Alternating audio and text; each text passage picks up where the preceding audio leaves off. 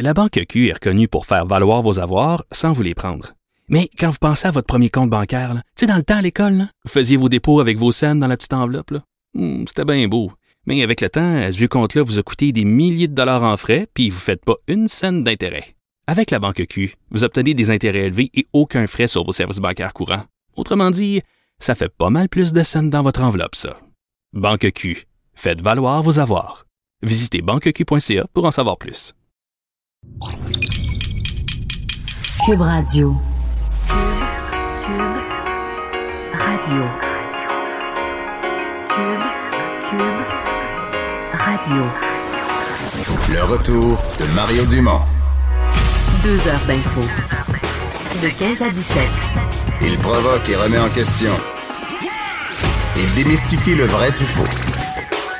Mario Dumont et Vincent Dessureau. Le retour de Mario Dumont. Bonjour tout le monde, bienvenue à l'émission lundi, début de la semaine, lendemain de Super Bowl. On vous accueille à Cube Radio pour les deux heures à venir. Bonjour Vincent. Salut Mario, ça va bien? Ça va très bien. Oui, c'est-tu couché tard? Ben, pour moi, c'est pas un événement. Euh, est-ce qu'on se couche si tard que ça? euh, Non. Non, non, c'est, un événement qui finit à une heure raisonnable. Mais j'écoutais après le, le chanteur masqué, là, ils ont fait de la publicité là-dessus tout le long du Super Bowl. là. Ah ouais, puis ça J'ai collé un petit peu là-dessus, mais euh, T'as-tu aimé ça? ouais, quand même. À mon avis, c'est un concept qu'on va revoir ici euh, Ouais. chez nous, là, dans- éventuellement. Mais, euh, mais bon, peu importe, c'était la soirée du Super Bowl, je pense. Bon spectacle. Ben, on a eu. on voulait, moi, je voulais deux choses. D'abord, je, ben, je souhaitais que les Chiefs gagnent parce que j'étais un peu. Parce que je suis un fan des Chiefs, là, mais parce que j'étais dans le mood de Laurent Duvernay-Tardy. Puis Andy Reid aussi, il faut dire. Qui est le Ouais, entraîneur, qui- qui a 61 ans, qui a été 10 ans à Philadelphie, puis tout ça. Mais, euh, mais on voulait aussi qu'il y ait un match, là. Je dis quand, mettons, quand mon équipe est dans le Super Bowl, je veux tellement qu'ils gagnent que si c'est 60 à 0, je, Tu vas danser pareil. je trouve ça bon, là. Oui. Mais là, je, non, je voulais quand même qu'il y ait un match. On a tout eu, là. Puis une remontée au quatrième quart, puis du spectacle. Des puis, euh, interceptions, des beaux jeux. oui. Pas, euh, pas de moments disgracieux, pas de blessures graves. euh, pas de joueurs qui sont sortis là, sur le, sur le kart. Ah. Là.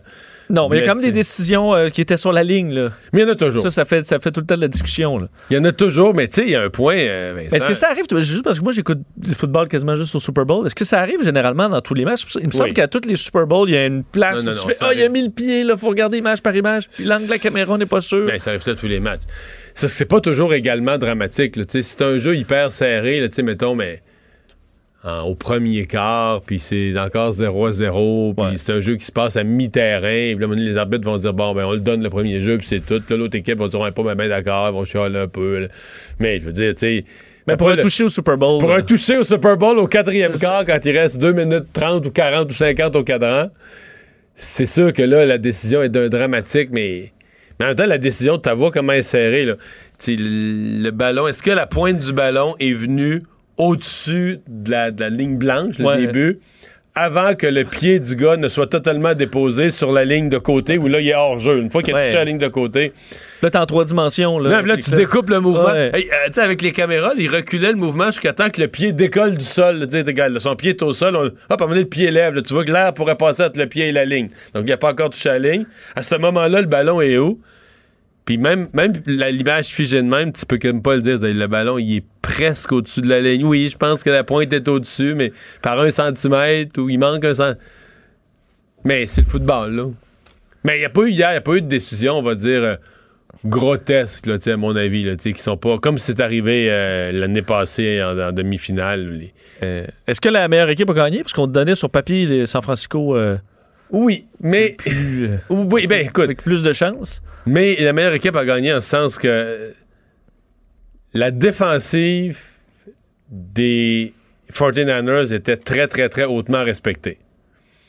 Puis pendant 40, mettons 50 minutes, là, il avait accordé 10 points, puis les Chiefs avaient vraiment de la misère. Mais en même temps, les Chiefs avaient l'attaque la plus explosive de toute la ligue, avec le corps arrière le plus capable de sortir des gros jeux tout le temps. Là. Ah oui. Puis là, à un moment donné, c'est comme t'arrives au point le plus extrême où c'est l'attaque de l'un contre la défense. Puis la défensive des 49ers a craqué. Ça s'est passé vite, puis une longue passe. Il y avait un gars qui avait complètement oublié une passe vraiment longue, puis en plus haute, puis elle était longue à arriver. Puis il y avait toujours pas de défenseur sur Tarek Hill. Fait que une passe à presque 50 verges. Ça a tout changé. Ça a tout changé. C'est, mais moi, c'est ce qui me frappe quand même. Il y a un peu de ça au tennis. Il y a des sports vraiment de momentum, tu sais, où tout était flat, tu sais, pour les, euh, les Chiefs. Ça, ça voulait pas. Quand ils étaient sur le bord de faire un beau jeu, celui d'après, il y avait une petite gaffe, une petite affaire, ça arrivait pas, un ballon échappé, bon, une interception, des choses plus graves. Puis une longue passe, là. Puis jusqu'à la fin du match, c'est comme c'était plus la même équipe. là. Ils ont dit- c'est c'est dur Ah ouais. Ils se sont mis à y croire. euh, Peut-être une coche moins nerveux, plus dans un. Sais, une atmosphère de on est capable, on là, vient d'en faire une longue, on est capable. tout- Mais comme je voyais quand San Francisco est allé se pavaner là, pour après, je sais pas si c'est un revirement ou. Ouais, mais ça, c'est la Là, nouvelle mode depuis deux ans, mettons. là. Ouais, mais à quel point c'est. Tu fais semblant, tu fais semblant de faire une photo de famille. À chaque fois qu'il y a un gros moment, tu fais comme tu joues à une photo de famille. là. Ouais, Avec mais- une pause, là. Sauf que tu te dis, ben, vous êtes mieux de gagner parce que sinon vous allez avoir l'air un peu tata. Parce que ça te met pas après ça, après ça. Ah ouais, c'est vrai, là, on a fait nos- notre show tantôt, mais là, on. Ouais. Mais il y a même. on est plus sûr de gagner. Il y a même le propriétaire, M. Lynch, le propriétaire des 49ers, qui était, sont dans les loges en haut, mais il est de, bonne aloi, généralement, pour le propriétaire, d'aller célébrer la victoire avec, l'équipe. Mais je pense qu'il est descendu du- des loges en haut au plancher, là, au bord du terrain avec l'équipe. Je pense que c'est entre le troisième et le quatrième quart. Écoute, tu pourrais accompagner tes joueurs propriétaires dans la défaite aussi. Mais il y a comme une petite présomption, tu sais, que. Qui, qui- qui vendait la peau de l'ours. Ouais, t'es pas supposé descendre tant que c'est pas Ben, c'était tôt, là, tu sais, c'était tôt. D'habitude, tu descends quand t'es plus sûr que ça, mais pas c'est pas si automatique. Juste que l'impression que ça a donné, c'est que lui avait confiance que là, on s'en va vers la victoire, puis moi, m'être avec toute l'équipe, sur le bord du terrain pour le quatrième quart, puis à la fin du quatrième quart, il perdait 31 20.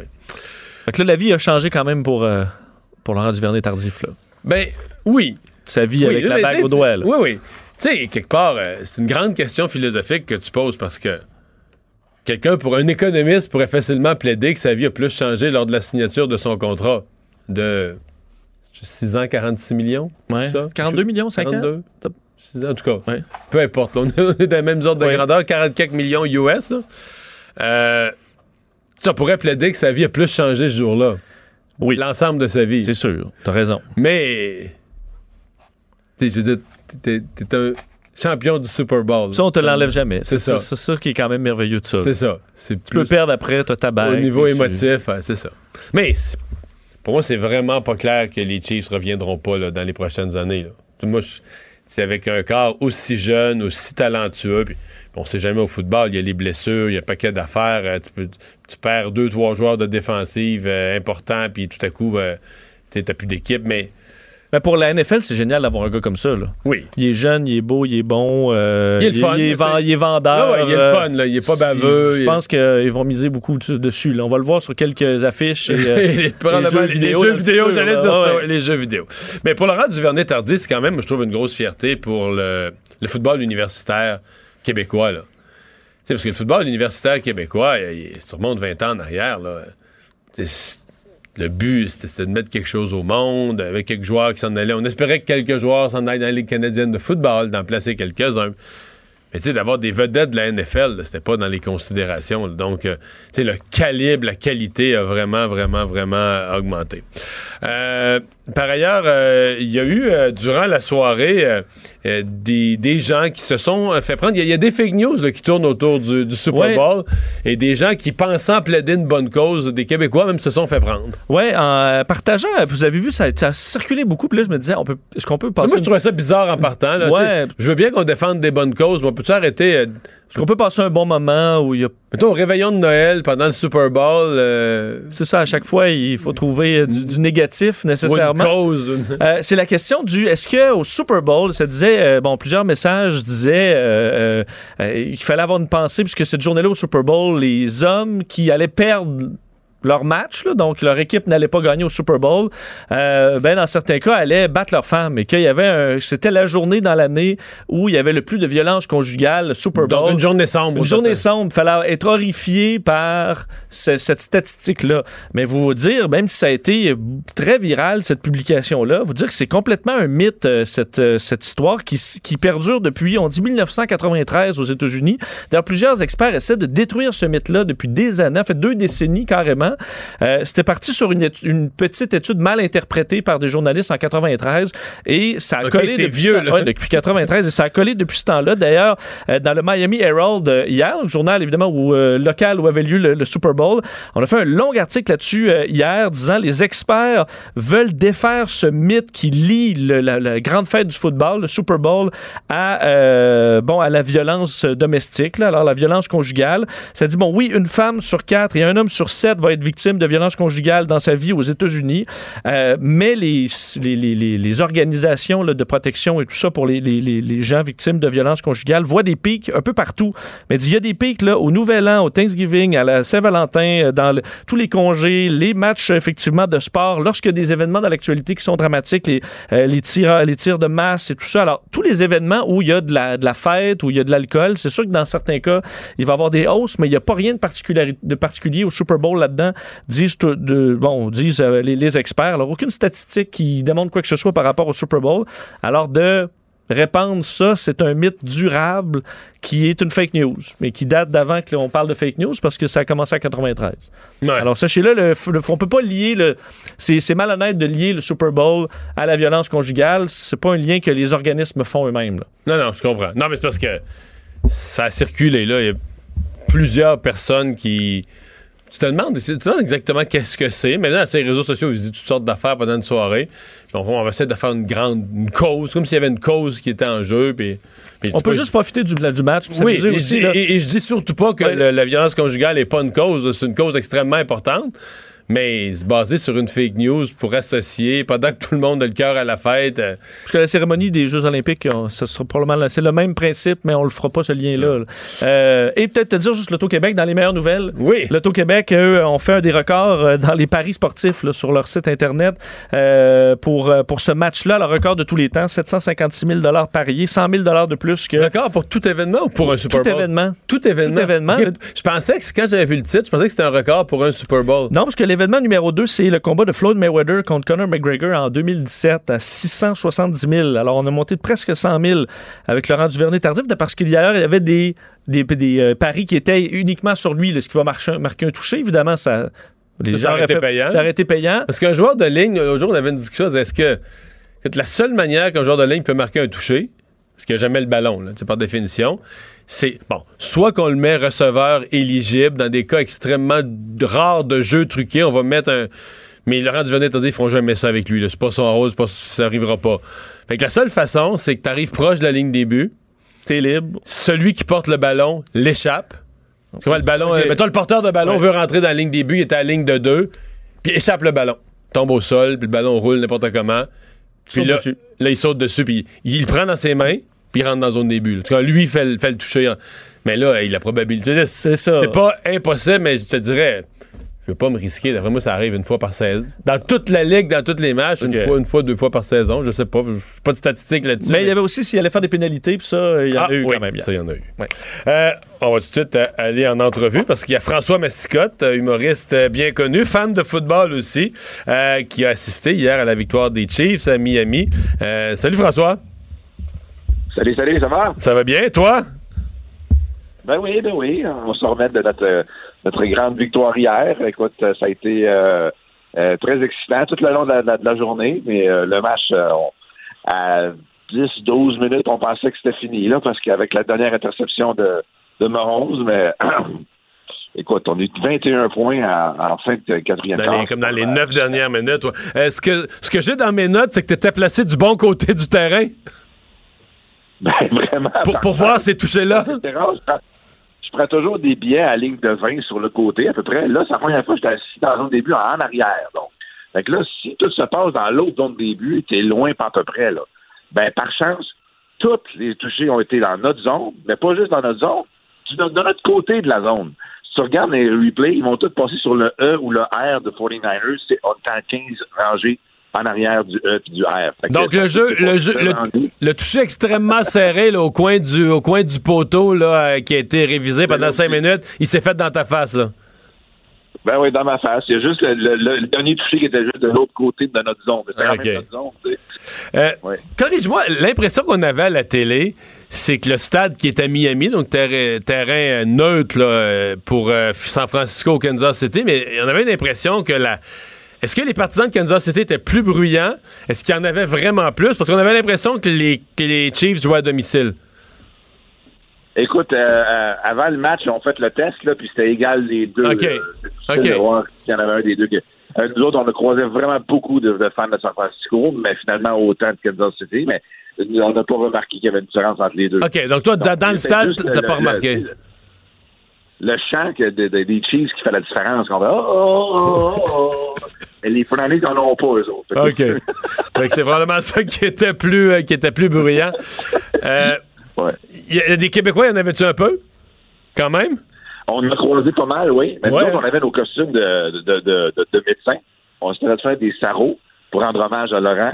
Alors, euh, on a fait faire, on a, on a couru samedi là, pour se faire faire des chiffres parce que le- la NFL protège ses affaires. Tu avoir des, des, un, un collant de, de Kansas City ou le, euh, pour coller sur n'importe quoi, tu peux pas. Fait qu'il a fallu prendre des, des t-shirts, découper des, découper des OK, du, du gros travail, là. oui, du gros tra- On a fait broder des chiffres sur nos cerveaux. On a travaillé fort. On a couru après ça. Mais tout le monde venait nous prendre en photo. Tout le monde disait, hey, great idea, c'est bon, c'est bon. Et même ceux qui connaissaient pas Laurent disaient pourquoi? Mais on disait, expliquait, hey, c'est le premier docteur dans la NFL, le premier docteur dans le Super Bowl. Ah, great, great, tu sais. Fait qu'on a fait de la promotion pour Laurent. on a même passé ses grands écrans. Oh!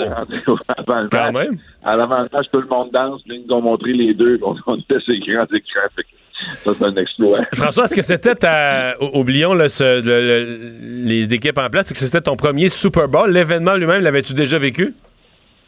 Non, non, j'ai déjà vécu un AFC Championship Game. Donc, OK, donc la- la euh, demi-finale, si on veut. Patriots Gillette. Ouais, ça c'était malade parce que tout le monde est debout, tout le monde prend par la même équipe, c'est-à-dire pour les Patriots quand tu es au stade de Gillette Stadium. Mais cette ambiance-là, jamais, c'est vraiment. Je pensais que c'était- ça coterait peut-être pas un, un- une finale de, de conférence, mais oh oui, complètement. Complètement. Ah oui? Halftime. Juste la présentation de, de l'équipe all-time avant le match, là, tu te dis, OK, je suis dans le même stade que toutes ces légendes-là. Là, tu vois que euh, c'est Roger Staubach, Joe Montana, les coachs Don Shula. Quand ils ont présenté tout le monde avant le match, c'était impressionnant, pas à peu près. En tout cas, moi, j'étais bien impressionné. Euh, tout ça, le show halftime, de le voir mais dans le stade avec tous les effets des lumières, les feux d'artifice, écoute, la grosse musique, l'ambiance. Puis la ville, la ville, euh, ouais, la ville en dehors du match, parce que j'entends un peu des deux et des gens qui disent, mais c'est trop de monde, tout est trop congestionné, tout est trop cher, les hôtels, tout le monde en profite, tout est trop cher, alors que d'autres disent, euh, c'est malade de la ville et football. Euh, toi, tu l'as vécu comment? Ben, moi, c'est drôle, je l'ai vécu l'année passée, j'étais venu pour le l'Orange Bowl, qui était pas toute la même ambiance, mais c'est Miami, South Beach, c'est cher, là. T'es pas, t'es pas à Myrtle, tu sais, c'est plus cher qu'ailleurs. Fait que, mais là, c'est vraiment impressionnant de voir que tout sur toute la plage euh, l'Ocean Drive, il y avait tous les setups des, studios de télé de Fox, de NFL Network, ESPN. C'est énorme. On est loin d'RDS, c'est énorme. La perte de... Fait que ça, c'est impressionnant. Ensuite, le, Super Bowl Experience, qui est une exposition euh, euh, au Palais des Congrès de Miami, qui est énorme, 30 000 pieds carrés, de tout, ce que tu veux, de, football, puis de Super Bowl, puis de la NFL, puis toutes les, toutes les, les trophées, les bagues de ci, puis de ça, puis en fait, tu peux pratiquer à botter, puis à lancer, puis c'est énorme. Puis on, a vu justement une, une présentation, une discussion entre Joe Montana et Jerry Rice devant nous autres, c'est malade. Fait que euh, partout en ville aussi, downtown, oui, il y avait du trafic, mais nous autres, on, l'a évité, on est resté, on est resté dans le coin, puis on a marché, c'est tout. Mais oui, non, mais c'est malade. Oui, il y avait beaucoup de monde. euh, Toutes, toutes les restaurants, toutes les bars faisaient des parties. Mais là, on n'est pas allé jusqu'à payer, euh, c'était des 800 pièces pour le party Sports Illustrated, puis le party Ah ouais. On n'est pas, on allé là. On n'est pas allé là. Ben, écoute, euh, on est bien content. Tu reviens-tu au Québec ou là, t'es accroché à la Floride? On, euh, vient, on vient ce soir, oui, on vient ce soir dans le vol de ah, Novembre. il annonce une tempête, jeu- il annonce une tempête jeudi. Hey, qu'est-ce qu'on va pelleter, c'est correct, là. Avec nos casquettes des Chiefs, on Ça va va. pelleter. Salut François, merci beaucoup. Merci, salut. Mario.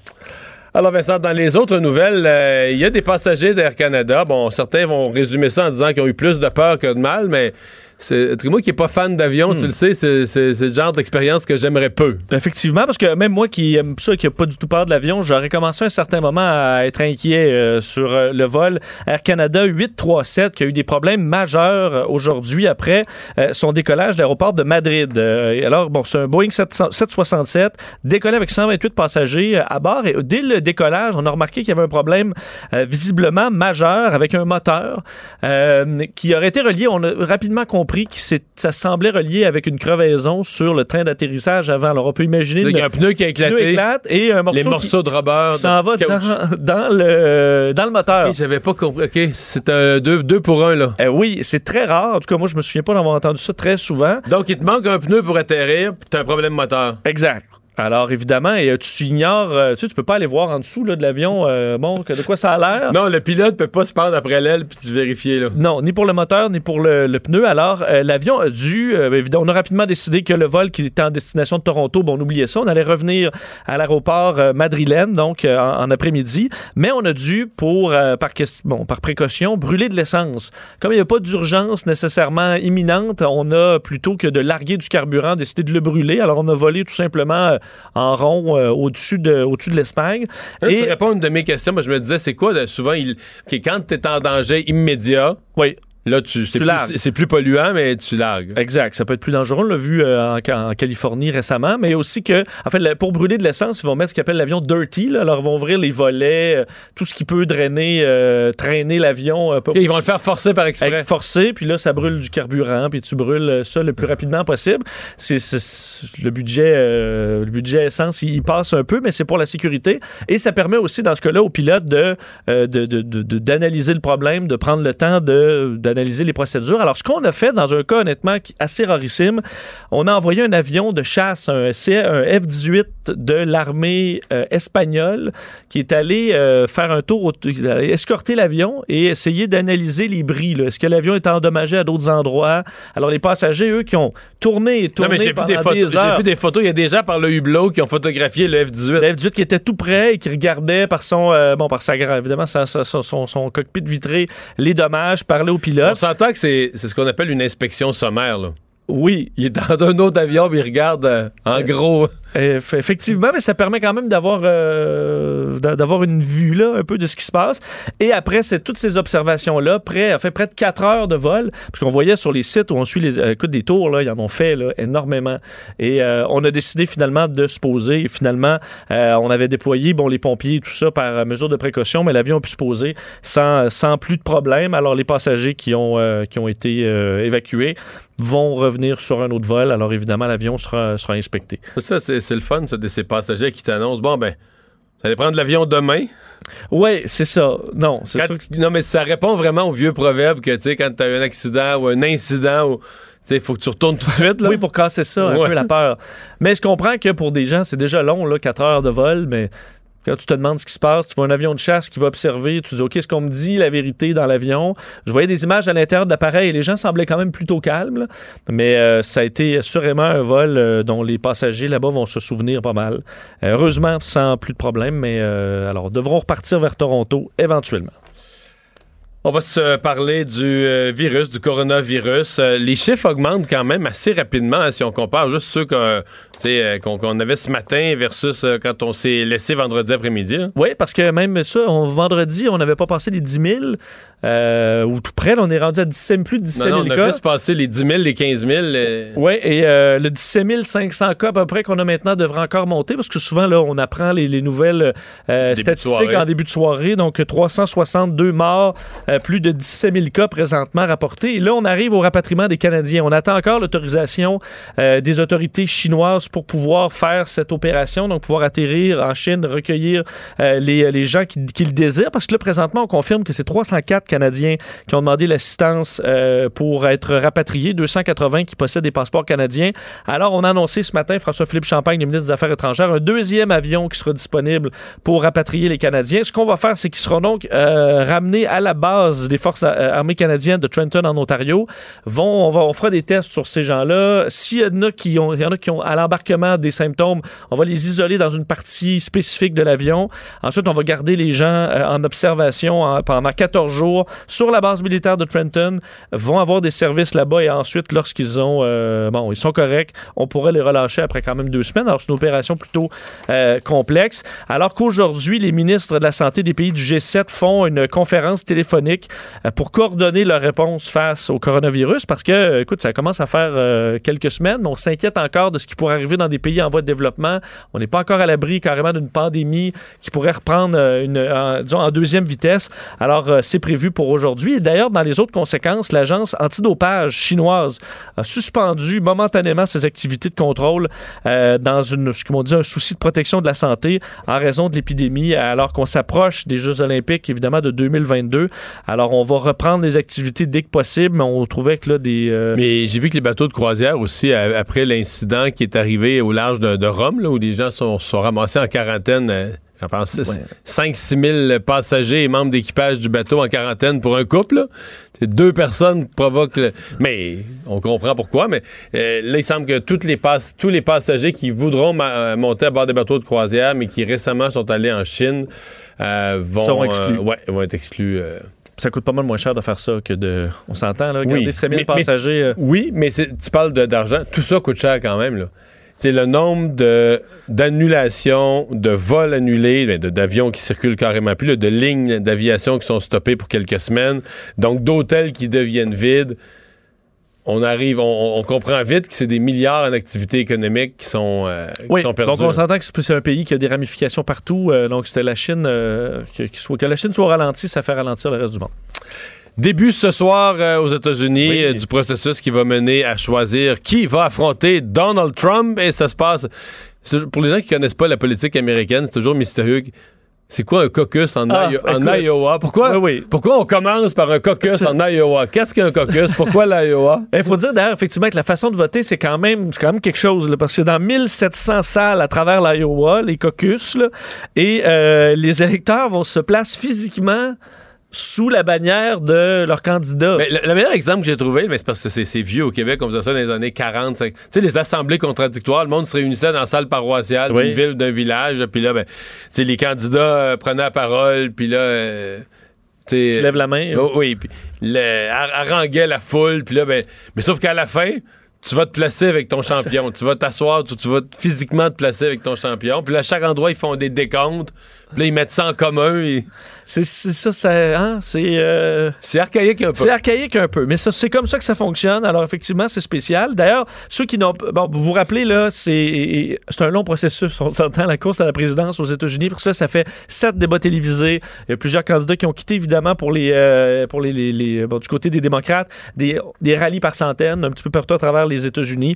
Et là, c'est le premier coup d'envoi, donc, pour l'Iowa. Évidemment, c'est pas un État euh, important en nombre, mais comme c'est le premier, C'est 41 délégués sur 3900 quelques. là. c'est ça. C'est un- une poussière. C'est 1%, même, 1 des délégués, mais C'est très, très couvert, beaucoup plus que lorsqu'il y a des journées où il y a plusieurs États en même temps. Euh, c'est le premier, ça donne un son. Alors, tous les candidats veulent sortir fort en Iowa.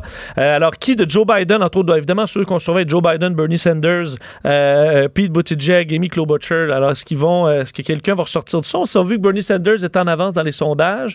C'est-à-dire que ça va se il semble, matérialiser? il semble acquis que Bernie Sanders, dans tous les scénarios, gagne les deux premiers. Là. Oui. L'Iowa, puis encore plus le New Hampshire, le deuxième dans la semaine prochaine. Parce que le New Hampshire, c'est un petit État voisin du Vermont, ben, à côté, de- à côté des, des frontières euh, québécoises des cantons de l'Est. là.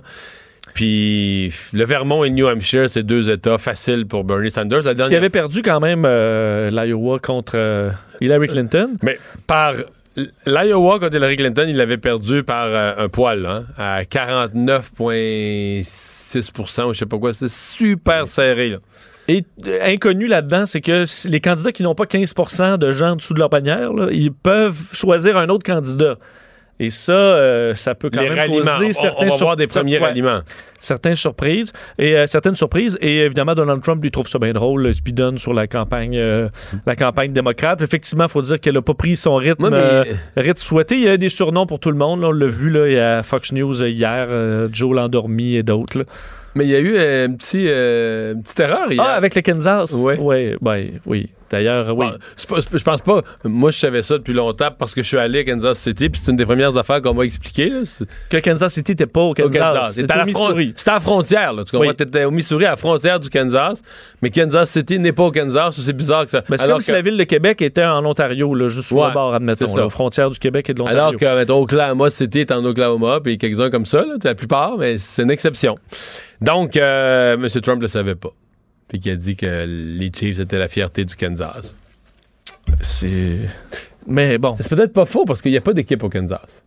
Fait qu'on peut penser qu'il se rallie à Kansas City, qui est l'équipe la plus proche. C'est vrai. On pourrait Mais- nous sortir un tableau avec un Sharpie, euh, Oui, oui. avec les statistiques qui, qui font son Mais affaire. quand même. Alors, à suivre, ce soir, ça commence à 7 h, ces fameux euh, caucus. Alors, ce sera extrêmement euh, couvert. Merci. On va faire une pause. Au retour, on parle à Christian Dubé, président du Conseil du Trésor. Il a tenu à faire une mise au point euh, au syndicat du secteur public par lettre. La Banque Q est reconnue pour faire valoir vos avoirs sans vous les prendre. Mais quand vous pensez à votre premier compte bancaire, tu sais, dans le temps à l'école, vous faisiez vos dépôts avec vos scènes dans la petite enveloppe. Hmm, C'était bien beau. Mais avec le temps, à ce compte-là vous a coûté des milliers de dollars en frais, puis vous ne faites pas une scène d'intérêt. Avec la Banque Q, vous obtenez des intérêts élevés et aucun frais sur vos services bancaires courants. Autrement dit, ça fait pas mal plus de scènes dans votre enveloppe, ça. Banque Q. Faites valoir vos avoirs. Visitez banqueq.ca pour en savoir plus. Le retour de Mario Dumont. Parce qu'il ne prend rien à la légère. Il ne pèse jamais ses mots. Cube Radio. On est de retour. Euh, lettre ce matin qui a été euh, envoyée bon, euh, au syndicat du secteur public, mais en même temps, c'est une lettre ouverte au grand public par le président du Conseil du Trésor euh, dans le cadre des négociations du secteur public. Euh, une lettre qui accuse les syndicats bon, de disons, de- d'être réfractaire au changement euh, sur le fait que le gouvernement a eu un mandat puis qu'il va falloir changer des façons de faire. On parle au principal intéressé qui a signé cette lettre, Christian Dubé, président du Conseil du Trésor. Bonjour. Bonjour, M. Dumont. Euh, Est-ce que, euh, bon, euh, les, les représentants syndicaux, souvent, et les représentants du gouvernement vont dire faut pas négocier sur la place publique. Est-ce que vous venez de transgresser ça? Oh non, pas du tout. Écoutez, je pense qu'il y a eu une, il y a eu une démarche qui a été euh, faite par euh, les centrales syndicales, puis je le respecte, euh, d'expliquer pourquoi eux, pour le moment, ils n'étaient pas à l'aise avec cette nouvelle façon de faire. Puis je pense que de la même façon, il était important pour le gouvernement de, euh, par la même façon, de d'expliquer pourquoi nous nous, nous trouvons, puis nous trouvons toujours que ça va être une façon différente d'arriver au, au résultat qu'on cherche. Alors, euh, c'est vraiment de d'informer le public et d'informer les gens qui vont suivre les négociations au cours des prochains mois euh, de la façon dont on veut travailler pour respecter de nos priorités, mais en même temps euh, d'être responsable envers l'argent des contribuables que l'on gère pour eux. Ouais. Euh, vous dites nouvelle façon de faire. Euh, Expliquons-la un peu aux gens. C'est que, euh, bon, il y a les tables de négociation, sont là comme d'habitude. On va discuter de tous les sujets habituels, salaire, conditions de travail, etc., etc. Mais pour certaines professions ou pour certains secteurs où vous avez des, des promesses particulières ou des choses à changer, vous avez voulu créer des forums de discussion en parallèle. Oui, en fait, en fait, euh, Monsieur Dumont, il y a les trois forums dont on parle. Il y en a un sur la sur la santé, mais particulièrement euh, intéressé avec les préposés ou bénéficiaires, c'est-à-dire ceux qui travaillent non seulement dans les CHSLD, mais c'était parce que on trouvait qu'il y avait des enjeux, c'était des emplois qui étaient jugés par nous, des, des fonctions qui étaient prioritaires où on devait donner un meilleur environnement puis une meilleure rémunération aux gens qui travaillent dans les CHSLD. On sait comment c'est problématique. Il y a un deuxième forum qui est pour l'éducation, principalement dédié à trouver des meilleures solutions, trouver des meilleurs rangements pour nos enseignants. Et le troisième forum, c'est ce qu'on appelle la santé globale, qui va regarder des enjeux qui sont communs à beaucoup d'employés dans la fonction publique. On peut parler de l'assurance invalidité, du harcèlement psychologique, des enjeux qui sont souvent moins euh, monétaires, mais dans le troisième forum, mais euh, beaucoup importants et qui malheureusement, de l'ancienne façon de négocier, n'ont jamais été traités pour l'ensemble de la fonction publique. Alors c'est sûr que pourquoi on a peut-être cette réaction-là initiale des syndicats au début, c'est que c'est pas la façon dont ça s'est fait par le passé. Puis je vais le faire, M. Dumont, je vous le dis. J'ai mis, euh, je vais avoir sur mon blog, là, j'ai un blog que je publie régulièrement, expliquer qu'est-ce que sont ces différentes tables-là. Ça va être disponible aujourd'hui. Et dans ces tables-là, pour revenir à votre question, il y a des éléments, par exemple, au forum de la santé, où on va parler de, des préposés ou bénéficiaires, où on va montrer qu'est-ce qui se discute, ce qu'on appelle dans les tables sectorielles, mais aussi qu'est-ce qui se discute dans la table centrale. Vous le savez, c'est pas pareil. Ce qu'on essaye de faire maintenant, c'est ça qui est innovant. On ne veut pas se retrouver comme avant où les gens discutaient aux tables sectorielles, prenaient des ententes ou des quasi-ententes avec leurs négociateurs, et quand on arrivait à la table centrale, on disait on ne peut pas vous donner ça parce que si on vous donne ça, il y a une relativité qu'il faut euh, protéger, et là, il fallait retourner aux tables sectorielles. Pour les enjeux de rémunération, c'est là qu'on veut être différent, c'est là qu'on veut être innovant. Ces forums-là vont permettre de travailler ces gros dossiers-là difficiles en parallèle pour aller plus rapidement essayer de trouver les solutions. Alors, est-ce que ça dérange de le faire comme ça? Moi, je pense que c'est non seulement innovant, c'est plus agile, puis je pense que quand les syndicats vont réaliser que tout le monde peut être gagnant, mais en premier lieu, les employés de la fonction publique, même si on dérange peut-être un peu la façon dont le syndicat ou le gouvernement a toujours travaillé, ben je pense que les gens vont voir les bénéfices de cette approche-là. Mais euh, votre forum, prenons par exemple le forum sur euh, les, euh, les préposés aux bénéficiaires. Oui. Vous avez bien dit qu'il y avait euh, il y a une enveloppe, il y a une somme d'argent réservée, c'est-à-dire que vous dites il y a un besoin particulier, il faudra poser des, pour ces gens-là des gestes particuliers. Et donc, vous avez mis une enveloppe d'argent, mais vous avez dit avant de dépenser cet argent-là, on veut voir qu'est-ce qu'on fait avec. Avez-vous l'impression que ce qui bloque, au fond, c'est que vous placez les syndicats dans une position où certains, de, mettons la CSN, certains de leurs syndiqués, ceux qui travaillent en CHSLD par exemple, pourraient avoir un pourcentage d'augmentation globale nettement supérieur aux autres et qu'eux veulent pas jouer dans ça, veulent pas se retrouver à, l'intérieur de leur propre membership avec euh, deux, deux, deux, catégories d'augmentation de salaire? Ben, écoutez, vous le posez très bien comme problème. La réponse à ça, c'est oui. Il se, et c'est ça qui fait une certaine friction avec les centrales au début, c'est d'expliquer à leurs employés qu'il y a des, secteurs d'emploi. Ils vont défendre, ils vont défendre des préposés aux bénéficiaires, puis ils vont défendre d'autres personnes, mais ces autres personnes-là n'auront peut-être pas la même augmentation parce que nous, on a décidé que des, emplois prioritaires, des fonctions étaient prioritaires, comme les préposés aux bénéficiaires, ils vont avoir plus d'argent. Ça s'est jamais fait comme ça parce que les syndicats ont toujours voulu donner la même augmentation à tous les employés qui le représentaient. Alors, c'est sûr qu'au début, ça pose une question importante, mais nous, on dit, on est prêt à payer de façon plus importante ces gens-là parce qu'on doit faire une différence. On a, on a des difficultés à retenir les gens, on a des difficultés à trouver ces gens-là pour travailler dans les, dans les CHSLD. Alors, je pense que la population comprend qu'on doit faire ça. Mais je pense qu'il faut aussi l'expliquer euh, aux syndicats. Puis, je vous le dis, les premiers qui vont être les plus heureux de ça, c'est les préposés aux bénéficiaires qui vont devoir expliquer à leurs syndicats pourquoi ils ne veulent pas participer à nos mm. forums. Parce que les autres, ils veulent avoir l'augmentation supplémentaire. Mais en même temps, les préposés aux bénéficiaires eux-mêmes, euh, vous les aurez pas aux tables de négociation. Vous allez négocier avec les représentants syndicaux. Il n'y a pas de danger quand les en utilisant la place publique comme ça, en les confrontant sur la place publique, en leur faisant une lettre où on a l'air de leur, remettre les points sur les i, qui soient qui soient de mauvaise humeur, qui vous mettent euh, dans... qui, qui ben, euh, on, a, toujours dit, euh, les gens commencent à connaître notre gouvernement, qu'on serait transparent, qu'on avait un mandat très clair d'arriver avec des solutions innovantes à des problèmes complexes. C'est sûr qu'au début, ça dérange. Vous avez absolument raison, puis on le respecte. Mais je pense que si on continue à bien communiquer, j'ai l'impression que les gens qui vont vouloir avoir cette rémunération-là additionnelle vont vouloir être aux tables de négociation. Puis encore une fois, je le répète, la convention collective finit le 31 mars. Il reste encore deux mois.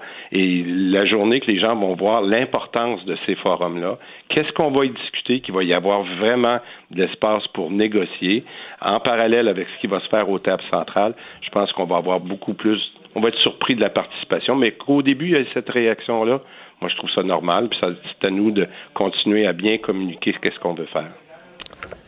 Monsieur euh, Dubé, merci d'avoir été avec nous. Ça fait plaisir, M. Dumont. Merci Dubé, beaucoup. président du Conseil du Trésor. C'est jamais simple, les négociations du secteur public. Mais tu sais, quand ça négocie comme ça, puis il l'a introduit un peu dans sa lettre, tu te demandes toujours. euh, il y a tellement d'enjeux, de complications, les heures de travail, les horaires, les salaires, on veut pas en faire plus, on veut pas en faire trop, on veut pas faire. Moi, je me demande toujours, tu sais, euh, qu'est-ce qui reste pour le besoin du, du bénéficiaire des services, là? Oui. l'élève dans l'école. Parce que dans la négociation, euh, tu sais, quand on fait des, des, des- des rapports sur. Mettons, quand on fait un rapport sur le système scolaire ou une réforme scolaire, on va dire l'élève au cœur des préoccupations.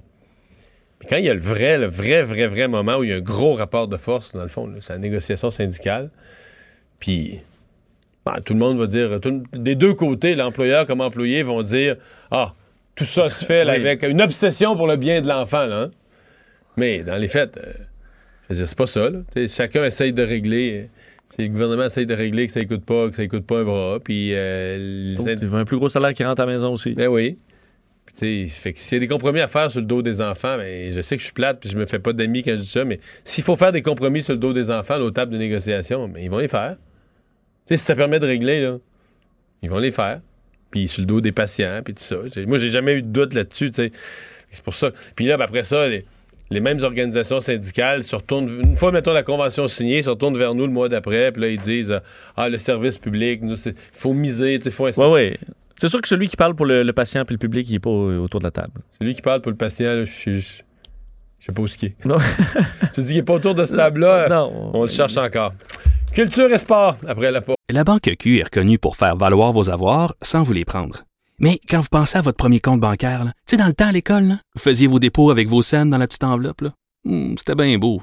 Mais avec le temps, ce vieux compte-là vous a coûté des milliers de dollars en frais, puis vous ne faites pas une scène d'intérêt. Avec la Banque Q, vous obtenez des intérêts élevés et aucun frais sur vos services bancaires courants. Autrement dit, ça fait pas mal plus de scènes dans votre enveloppe, ça. Banque Q. Faites valoir vos avoirs. Visitez banqueq.ca pour en savoir plus. Le retour de Mario Dumont. Joignez-vous à la discussion. Appelez ou textez 187 Cube Radio. 1877 827 2346. C'est le moment de parler culture. Bonjour Anaïs. Bonjour, bonjour. Et t'arrives tout juste euh, d'un visionnement? Oui, ben, en fait, j'arrive De Mafia? euh, c'est ce soir le visionnement officiel de c'est Mafia Inc. Oui, il va y avoir euh, Vidéotron Plus. En fait, donc plusieurs abonnés auront la chance de voir le film ce soir avec les acteurs du film. Et là, j'arrive d'une junket. Donc ça, la junket, c'est euh, ce qu'on appelle dans le jargon euh, des médias. C'est lorsqu'on va rencontrer l'équipe d'un, film pour faire des entrevues. Alors, c'était l'équipe de, du, du, du film Mafia Inc. Vous avez peut-être vu le livre passé, en 2010. Donc, c'est un film de Pods avec Marc-André Grondin. Les deux ont travaillé ensemble. Ils ont, il y a huit ans de ça pour l'affaire Dumont, entre autres. Et Gilbert Scott. Donc là, demain, je vais vous faire entendre parce que j'ai jasé avec les gars. Moi, j'aurais passé des heures. Tu sais, quand on parle de mafia en partant, il me semble que c'est un sujet. Oui, mais là, c'est basé un- sur du vrai, là. oui, c'est basé sur du vrai. Du vrai, c'est une adaptation libre tout de même. Et euh, j'ai parlé avec Gilbert Scott. Et là, je- avant d'entendre sa réponse, je vous pose la question qu'est-ce qui fait que tout le monde ou presque est attiré par l'univers ou les films de mafieux? Tu sais que ce soit au Ouais. cinéma, euh, à la télévision, en littérature, il y a quelque chose. Ben, c'est mystérieux parce qu'on sait que ça existe pour vrai. C'est comme une sous-culture. Ouais, euh, qui qui est jamais montré. Remarque que moi, je suis un mauvais exemple parce que je suis pas, je suis pas de ça, là, mais. Omerta, j'avais aimé ça quand même. ouais. Mais, les, Mais- mettons le parrain, là, Moyen. Irishman. Le parrain est correct, là, mais tu sais, si tu compares avec la fascination du reste du monde pour ça, moi, mettons, je suis correct, 7, 7, 7 sur 10. hein, je, je, capote pas. Mais c'est le mêlé meurtre, le code d'honneur, euh, c'est mystérieux. Oui, le code d'honneur, ouais. c'est vrai, ils ont leur code à eux. Mais on écoute la réponse de Gilbert Scott. C'est le côté cowboy, peut-être le côté euh, euh, exotique en même temps. Il y a un côté euh, moi-même comme quand je regarde un film, puis je regarde Scorsese, puis je regarde Coppola, puis je regarde ce film-là. Moi le, le, le parrain, je pense je le regarde une fois, je le revois régulièrement aux deux, trois ans, comme si c'est... Il y a comme quelque chose de d'authentique, ça nous parle, parce que c'est la famille. hein. La famille, ah, fa- c'est oui, ça. Donc, ça, le code d'honneur, la famille, c'est quelque chose qui revient à plusieurs euh, reprises dans leur réponse. Donc, en gros, c'est l'histoire. Les gamaches qui sont des euh, tailleurs de père en fils, ils habillent une famille de, de mafieux. Et là, leurs enfants sont dans le même quartier. Ils ont les mêmes- le même âge. Ils vont à la même école. Donc, éventuellement, ben, un des garçons veut devenir un mafieux. Une des petites filles euh, devient en couple avec un mafieux. Donc là, c'est vraiment l'histoire de la famille. Et évidemment, ben, ça pète, hein, comme on dit en bon québécois. Donc, il y a de la violence dans tout ça. Signez Pods, 14 février prochain. Je vous fais entendre l'intégrale de l'entrevue demain. Avec Pod, généralement, ça vire mal sur un moyen temps, quelque part dans l'histoire. Il y a du power Oui, quelque part. ça. Euh, parlons de, de. Attends, là. Loud, Loud, de, Loud. De Loud, oui. Ben oui, imaginez-vous que Loud signe une chanson pour le nouveau spectacle de Rachid Badouri. Son spectacle qui est en rodage depuis un bout, Les fleurs du tapis. Donc là, je vais vous faire entendre en 2018 à Paris. Rachid Badouri est en spectacle. Lui, il tripe et ça depuis longtemps sur le gros rap. Il a déjà travaillé avec Sans Pression, entre autres. Alors, en spectacle à Paris, il avait euh, amené Loud avec lui pour le faire découvrir aux euh, Parisiennes qui ne le connaissaient pas encore. Ça, les rappeurs, ils sont venus 6 aujourd'hui. Je pensais qu'elle allait être 2, mais ils m'ont défoncé le budget. Ils m'ont. mais, il est ici pour faire des spectacles et c'est plein à guichet fermé. Les jeunes capotent, comme on dit au Québec. Ils sont fous de lui. Je vais vous faire écouter un truc, Olivier. Écoutez ça? C'est pas tant l'argent qui nous intéresse. Donc ça, c'était, ça a été vraiment filmé là, par un spectateur. C'était Rachid Badouri sur scène avec son iPhone qui disait à son public « Hey, je vais vous faire entendre du loud, c'est vraiment bon. » Et ça a été confirmé il y a quelques jours à peine de ça sur une vidéo et on voit Loud qui parle à Rachid Badouri via un FaceTime. On écoute ce qui s'est dit. On va regarder ensemble. Salut Rachid, j'espère que tu vas bien. Merci encore de nous faire confiance pour la musique de ton nouveau spectacle, c'est fort apprécié. On travaille là-dessus, je pense qu'on tient quelque chose de solide. Salut toute ton équipe, on se parle bientôt. Donc, j'ai pas d'extrait de la chanson parce qu'elle est disponible nulle part. Si vous allez voir le spectacle de Rachid Badouri, vous aurez droit à la chanson de Loud. Quand même rare, Ah, une ouais. chanson exclusivement Ben, pour. ben oui, mais ouais, tant mieux. Je trouve que c'est une belle collaboration. Ben oui, ben oui, ben oui, tellement. faut- Ça va être drôle. Ben là, je pense Parce que Loud, pas. il, il est pas, c'est pas, il est pas réputé pour ses blagues. il est plutôt sérieux, plutôt sévère. Il est un Euh, peu de rap, c'est bon. J'adore sa musique, mais c'est monotone ça, un peu quand, il parle. Euh, Joaquin Phoenix, qui a Hey. fait un discours percutant. Ouais, ça, ça a vraiment fait euh, jaser. Donc, euh, dimanche, à Londres, c'était les BAFTA, British Academy of Film and Television Arts. Et depuis le mois de janvier, il y a un mot-clic qui se promène beaucoup sur les médias sociaux. BAFTA so white, donc BAFTA tellement blanc, comme quoi euh, il n'y a pas beaucoup de noirs. En fait, une absence littérale de noirs dans plusieurs grandes euh, catégories. En fait, qu'il n'y avait pas de femmes en nomination, des femmes noires aussi dans certaines, dans la catégorie de réalisateurs. Ça me rappelle un peu ce qu'on entend- ce qu'on a pu entendre notamment lors des Grammy ou encore des Oscars. Donc, sur scène, lorsque Joaquin Phoenix est allé chercher son prix, donc meilleur acteur pour Joker de Todd Phillips, tout d'abord, il a remercié les gens, le disant qu'il était évidemment très heureux de ce prix-là. Et tout de suite, par la suite, est arrivé avec ceci. I think that people just want to be acknowledged and appreciated and respected for, their work. This is not a self righteous condemnation because uh, I'm ashamed to say that I'm part of the problem. Disant, sector nous envoyer un message très clair aux personnes de couleur, à savoir que vous n'êtes pas les bienvenus ici. Là, il y a une petite pause, là, tu vois tout le monde dans la salle, on, on comprend que, oui, il y a une petite touche d'humour là-dedans, mais en même temps, c'est quand même particulier. Donc, il dit que c'est lui aussi le problème parce qu'il a pris part à des tournages où souvent, il y avait beaucoup, beaucoup de blancs et très peu de noirs. Donc, ça a été une vidéo qui s'est, euh, qui s'est vraiment euh, fait partager beaucoup, là, depuis les 24 dernières heures. Et finalement, il y a eu un spectacle au Super Bowl aussi. Mais oui, t'en as pensé quoi, ça, Mario? Moi, je vais Ben, t'entendre. honnêtement, là-dessus. je- euh, quand ça a fini, là, puis je le regarde, là, je suis avec euh, des, des hommes, des femmes, euh, peut-être une dizaine de personnes. Il n'y a personne dans la pièce qui peut soupçonner qu'il va, va y avoir une controverse. Une controverse. Moi, je voyais pas ça du tout. euh. Toi non plus? Ben moi, j'avais trouvé, euh, en fait, mon analyse, c'était, j'ai trouvé Shakira, c'était, très ordinaire. J'ai trouvé que le lip sync était mauvais. Il faut que tu fasses. Mais Il y a juste le lip sync. Tout était bon sauf le lip sync. Ben ouais, mais je trouvais que ça de la petite danse, là. Puis, puis là, les petits- ça avait l'air c'est de, la danse, la track CD. Mais on est habitué de la danse. Ben là, peut-être, mais- mais je veux dire, Non, mais tu peux pas chanter quand tu danses comme ça. De toute façon, je- sauf qu'il faut au moins que ça sonne. tu fais, tu fais une, une track. euh, Ben, moi, je parle, des je parle costumes, là. Ouais, mais je trouvais que c'était tout euh, rouge vin, là. Puis j'ai dit, OK, mais nous, faut que ça pète un peu. Puis là, il arrive. Puis là, après ça, arrive J-Lo, puis elle a tout cassé, là. Ah oui. Mais Là, ça restait quand même analyse. relativement conservateur, je trouve, comparativement à d'autres spectacles de la mi-temps. On va se rappeler Lady Gaga, je pense qu'il descendait du toit. Ah oui. Sais, on- en a vu, là, mais tu sais, la mi-temps, habituellement, Madonna, justement- Lady Gaga. Ouais, donne-toi à fond. Tu sais, là, ça ressemblait plus à un spectacle qu'on va voir, exemple, au Centre Bell, je trouve, vrai. que ce qu'on peut voir. Et là, il y a peut-être une controverse que vous avez un peu moins euh, vu passer parce qu'on a beaucoup parlé. Est-ce que J-Lo a le droit ou non de danser autour d'un poteau? Peut-elle ou non s'habiller comme ça à 50 ans? Mais aussi Beyoncé et Jay-Z, messieurs, qui ont fait beaucoup jaser puisqu'ils sont restés assis. Ils sont demeurés assis. Là, il y a la vidéo qui s'est partagée un peu partout sur les médias sociaux durant l'hymne national américain. Hier, c'était Demi Lovato. Et là, ben, quelqu'un a filmé le couple avec leur enfant Ivy assis. Là, on s'est posé la question, est-ce que c'est pour faire un peu comme dans les dernières années lorsque les joueurs s'agenouillaient au sol en raison du racisme? Mais là, il y a la société Rock Nation de Jay-Z qui s'est récemment associée au patron de la Ligue nationale de football américaine pour superviser des programmes de justice sociale. Donc, théoriquement, il n'aurait pas Ouais. dû s'asseoir. On ne sait pas pourquoi. Les deux n'ont pas pris la parole à ce sujet-là, mais on sait qu'ils sont restés assis. Peut-être parce qu'il y avait un enfant à ses genoux. Ouais, ou blessé au, En as-tu d'autres? au dos? un lumbago? On- Je sais pas, hein? Je sais que ça a bien, fait jaser, ces deux-là assis. Ouais, parce que la distraction est dure à plaider quand il y a 80 000 personnes qui se lèvent. Oh, c'est tout difficile. Hey, je l'ai manqué. Je- on n'a pas compris ce qu'il fallait, faire. Je- il y a quelque Ouais, chose. 80 000 dans la autres qui se lèvent en même temps. Là. Ouais. Ça passe mal.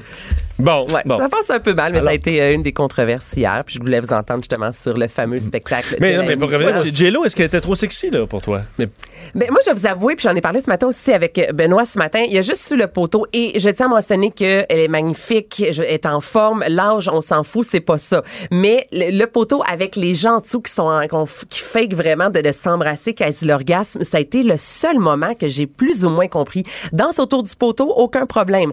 Des danseurs très sexy, mais on dirait que c'était l'amalgame de tout ça dans des couleurs Ouais, très hein. pâles, très... euh, je- le, le- non, mais le, le blanc, très souvent, c'est un signe de... On est dans la... Non, mais la pureté, danse, dans le- là, la danse, là, homme ou femme, mettons, Oui. mettons Révolution. Là. Oui. J'entends que c'est pas érotique quand même. Non. Mais je veux dire, il y a plein de monde, il y a plein d'hommes qui sont peu habillés. Je veux dire, euh, Mais c'est pour ça, c'est pas tant la tenue. Je te dirais que c'est un amalgame de être peu habillé avec le poteau, avec tout le monde qui est sur le point de s'embrasser. C'est vraiment le, le seul moment parce qu'il y a beaucoup d'autres moments lorsqu'elle est arrivée avec le- le- la cape style Porto Rico, puis avec les enfants qui étaient dans des simili-cages illuminés, avec Born in USA, là, qui faisait vraiment euh, un petit clin d'œil à Donald Trump en rappelant justement tous les enfants qui ont été euh, emprisonnés. C'est tout ça, j'adore ça. C'était cool aussi quand on a vu une Shakira jouer de la guitare, jouer de la batterie. J'ai j'ai aimé, j'ai trouvé ça simple, mais il y a seulement le bout du poteau que j'ai. T'hésitais. Oui. Bon. C'est ça. Ouais. Mais tu m'as demandé mon avis. C'est pas tant le poteau, c'est un mélange de tout ça que je n'étais pas certaine. Mais juste parce qu'il y en a plusieurs qui, criaient- qui disaient ah, on critique bien plus les femmes qui font des mi-temps que les hommes. Mais je veux dire, on- Adam Levine, l'an passé, on- sur le monde entier, il a tapé dessus. Ah, ouais. quoi? Tu, il avait fait chose. Moi, je m'en souviens même pas. Avec de- son, son- il avait enlevé son chandail, justement, puis tout le monde trouvait ça ridicule. Alors, on, c'est ça. On était critique, on peut être critique de Mais anyway, là, ce serait le meilleur spectacle au monde et on en jaserait le lendemain. vrai, ouais. Il y en a qui, auraient, qui vont apprécier, d'autres non. Ça fait partie d'un spectacle de la mi-temps, merci Anaïs. Bienvenue!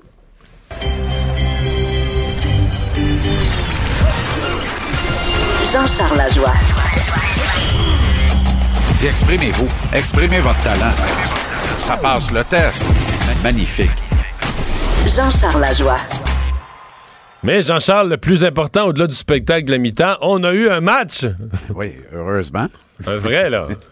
Heureusement, parce que là, tabarouette, vous étiez en train d'en faire une affaire d'État. Mais euh, pourtant, c'était un spectacle honnête, bien livré, fin de l'histoire. Ben, moi, j'ai trouvé ça, tout un plat. Ben oui, effectivement. C'était moins bon que Lady Gaga, c'était moins bon que Michael Jackson. À la limite, c'était moins bon que Madonna, c'était moins bon que ben d'autres. C'est probablement pas top 5 de l'histoire, mais c'est pas grave. C'était parfait.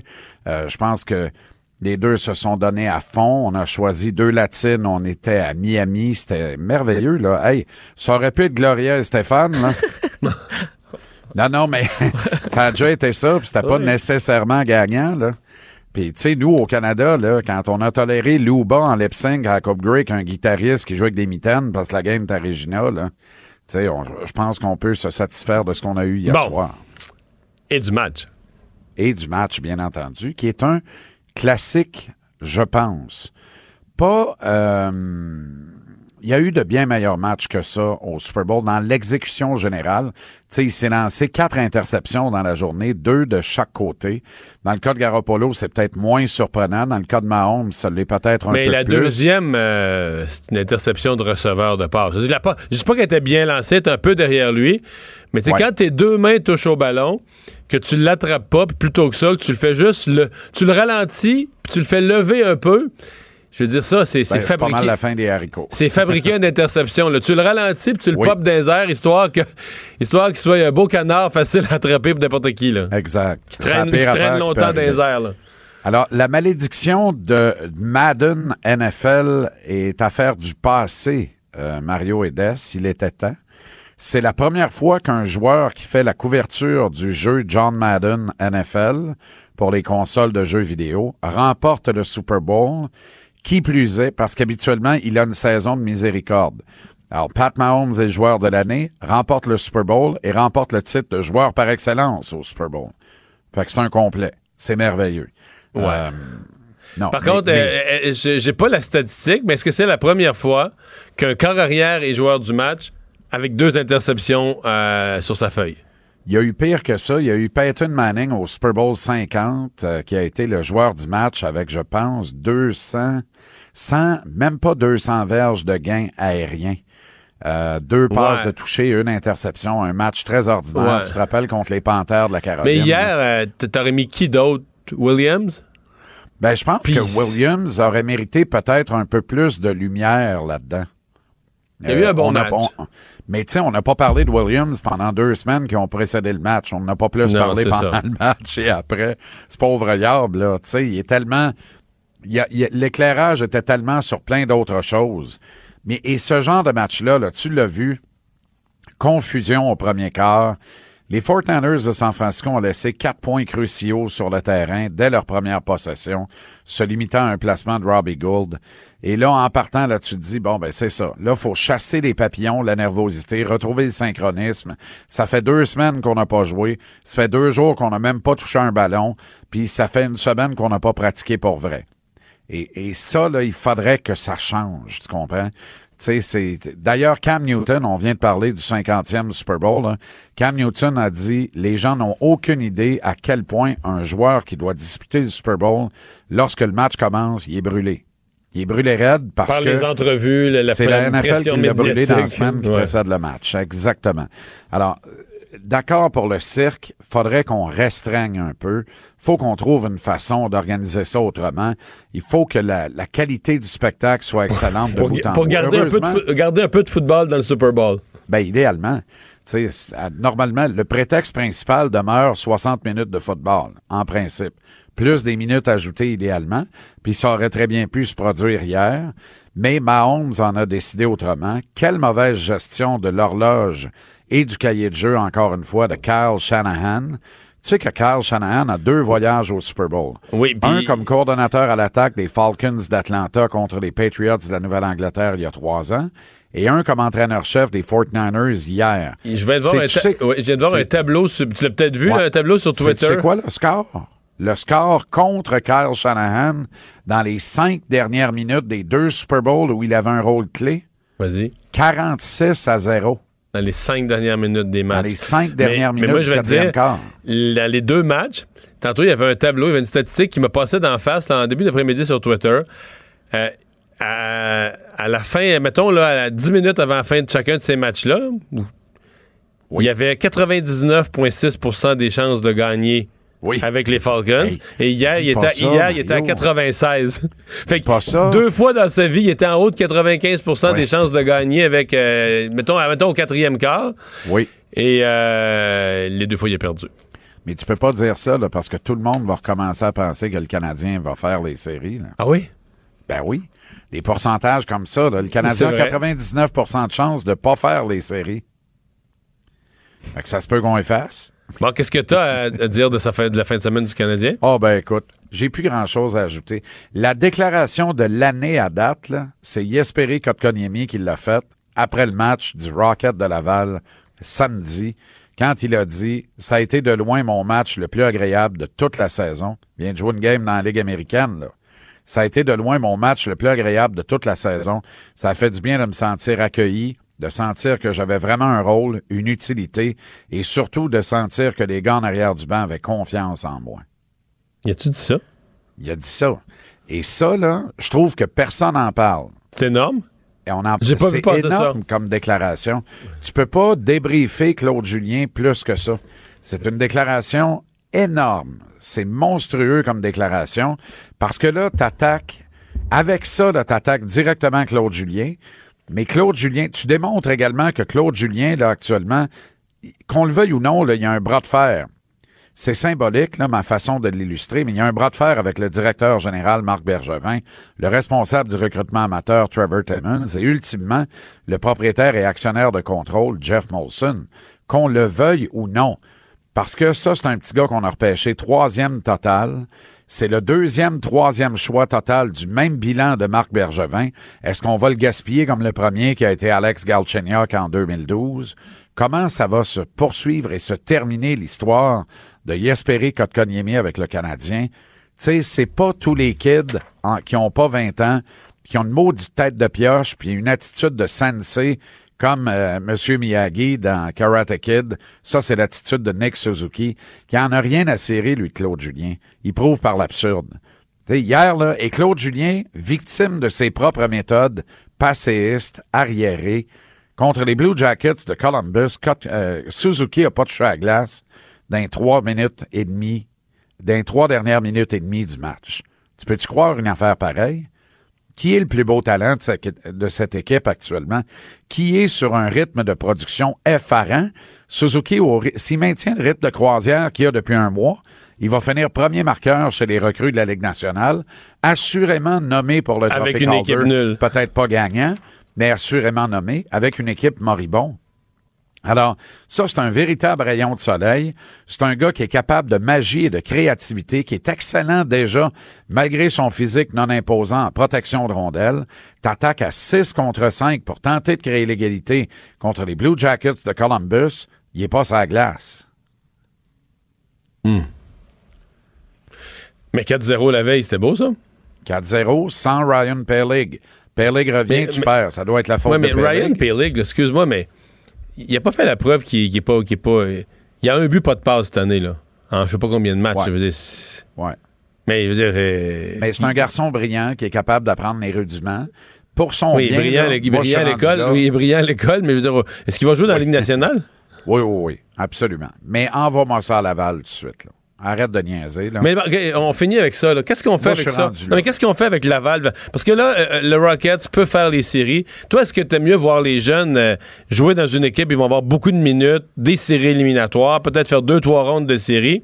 Sans l'ombre d'un doute. OK. Sans l'ombre d'un doute. Parce que là, tu vas être capable de vendre 85 à Sherbrooke, 86 à Montréal. Tu te rappelles de ça?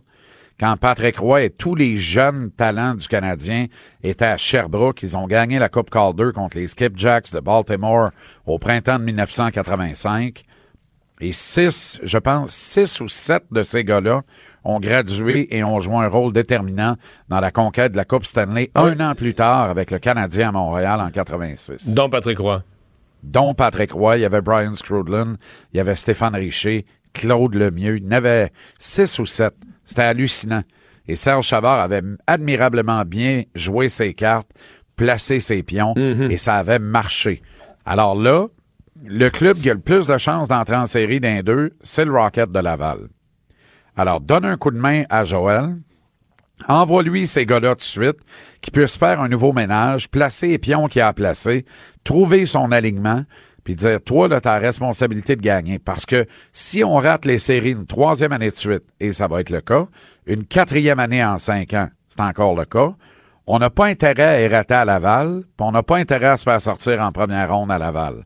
Faut qu'on vende de l'espoir. Mais pour vendre de l'espoir, si ta, la- ta filiale de Ligue américaine remporte du succès, qui plus est, avec des joueurs recrues que tout le monde connaît pour les avoir vus à Montréal cette année, un, tu vas remplir ton building à Laval, tu vas faire des recettes colossales, parce qu'il y a 10 000 places là-bas. Là. Oui. Fait que tu peux en entasser du monde dans une fièvre Puis deux, tu vas, vendre, tu vas vendre de l'espoir aux Puis partisans. deux, tu vas vendre l'espoir à tout le monde que ces petits gars-là l'an prochain vont t'aider, toi, à Montréal, à atteindre des séries éliminatoires.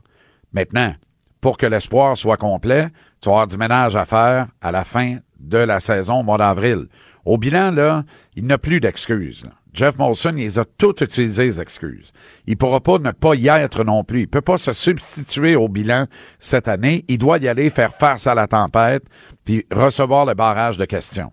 Et ultimement, une tête va devoir rouler, mais une tête déterminante. Tu peux pas congédier deux recruteurs amateurs puis en faire un plat, là. Fait que sur la sellette, là, il y a deux noms. Marc Bergevin, Claude Julien. Je pourrais en ajouter un troisième, Trevor Timmons. Rendu au bilan, c'est un peu imbécile. T'attends après le repêchage, puis bye. Mais Marc Bergevin et Claude Julien vont être sur la ligne de feu. il peut pas avoir une tentation de dire là, là euh, quand tu fais plus les séries systématiquement, jamais, euh, tu repars à zéro, non? Mais moi, je suis un partisan de. Je pense que l'équipe est plus en santé qu'elle ne l'était quand euh, il y a, il y a 3-4 ans de ça. Je pense qu'elle est sur les rails, elle s'en va dans la bonne direction. Il n'y a pas le bon capitaine du navire derrière le banc. Ça, ça a le mérite d'être clair. Pour moi, là, puis c'est rien de personnel, je le répète, Claude Julien, c'est une bonne personne. C'est un bon père de famille. J'ai absolument rien à reprocher personnellement à Claude Julien. Ses méthodes appartiennent au passé.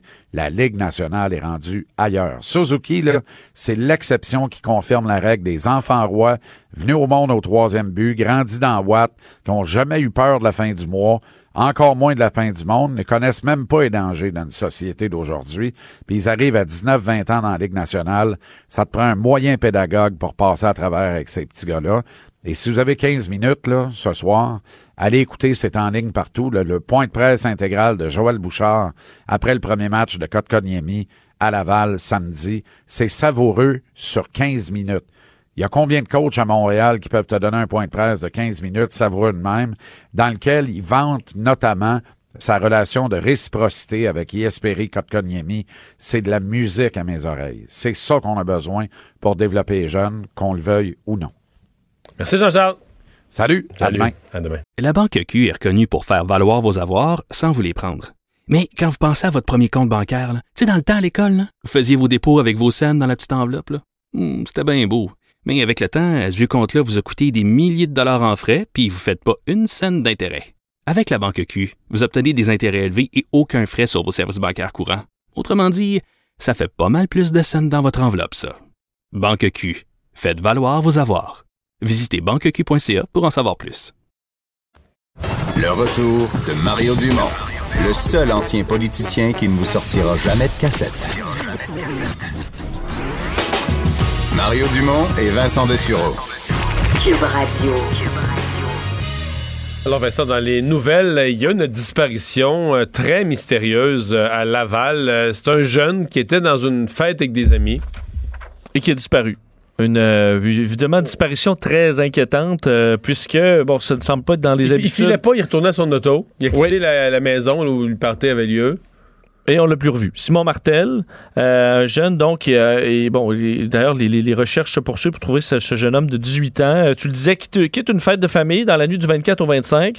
Il est aperçu sur des images de, caméras de surveillance euh, donc d'une boucherie là, dans ce secteur-là où il marche en direction d'un pont, le pont Sophie Masson, euh, au-dessus de la rivière des Mille-Îles, et il n'est pas revu depuis. Alors, on le recherche. Des opérations quand même d'envergure par les, les, policiers ont été déclenchées.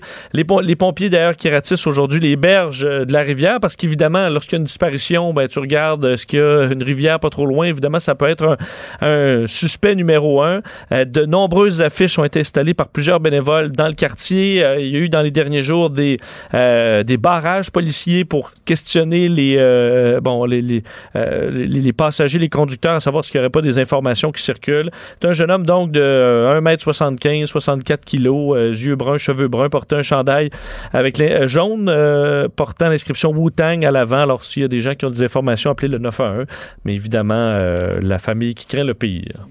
Beaucoup, d'inquiétudes, ça va de soi.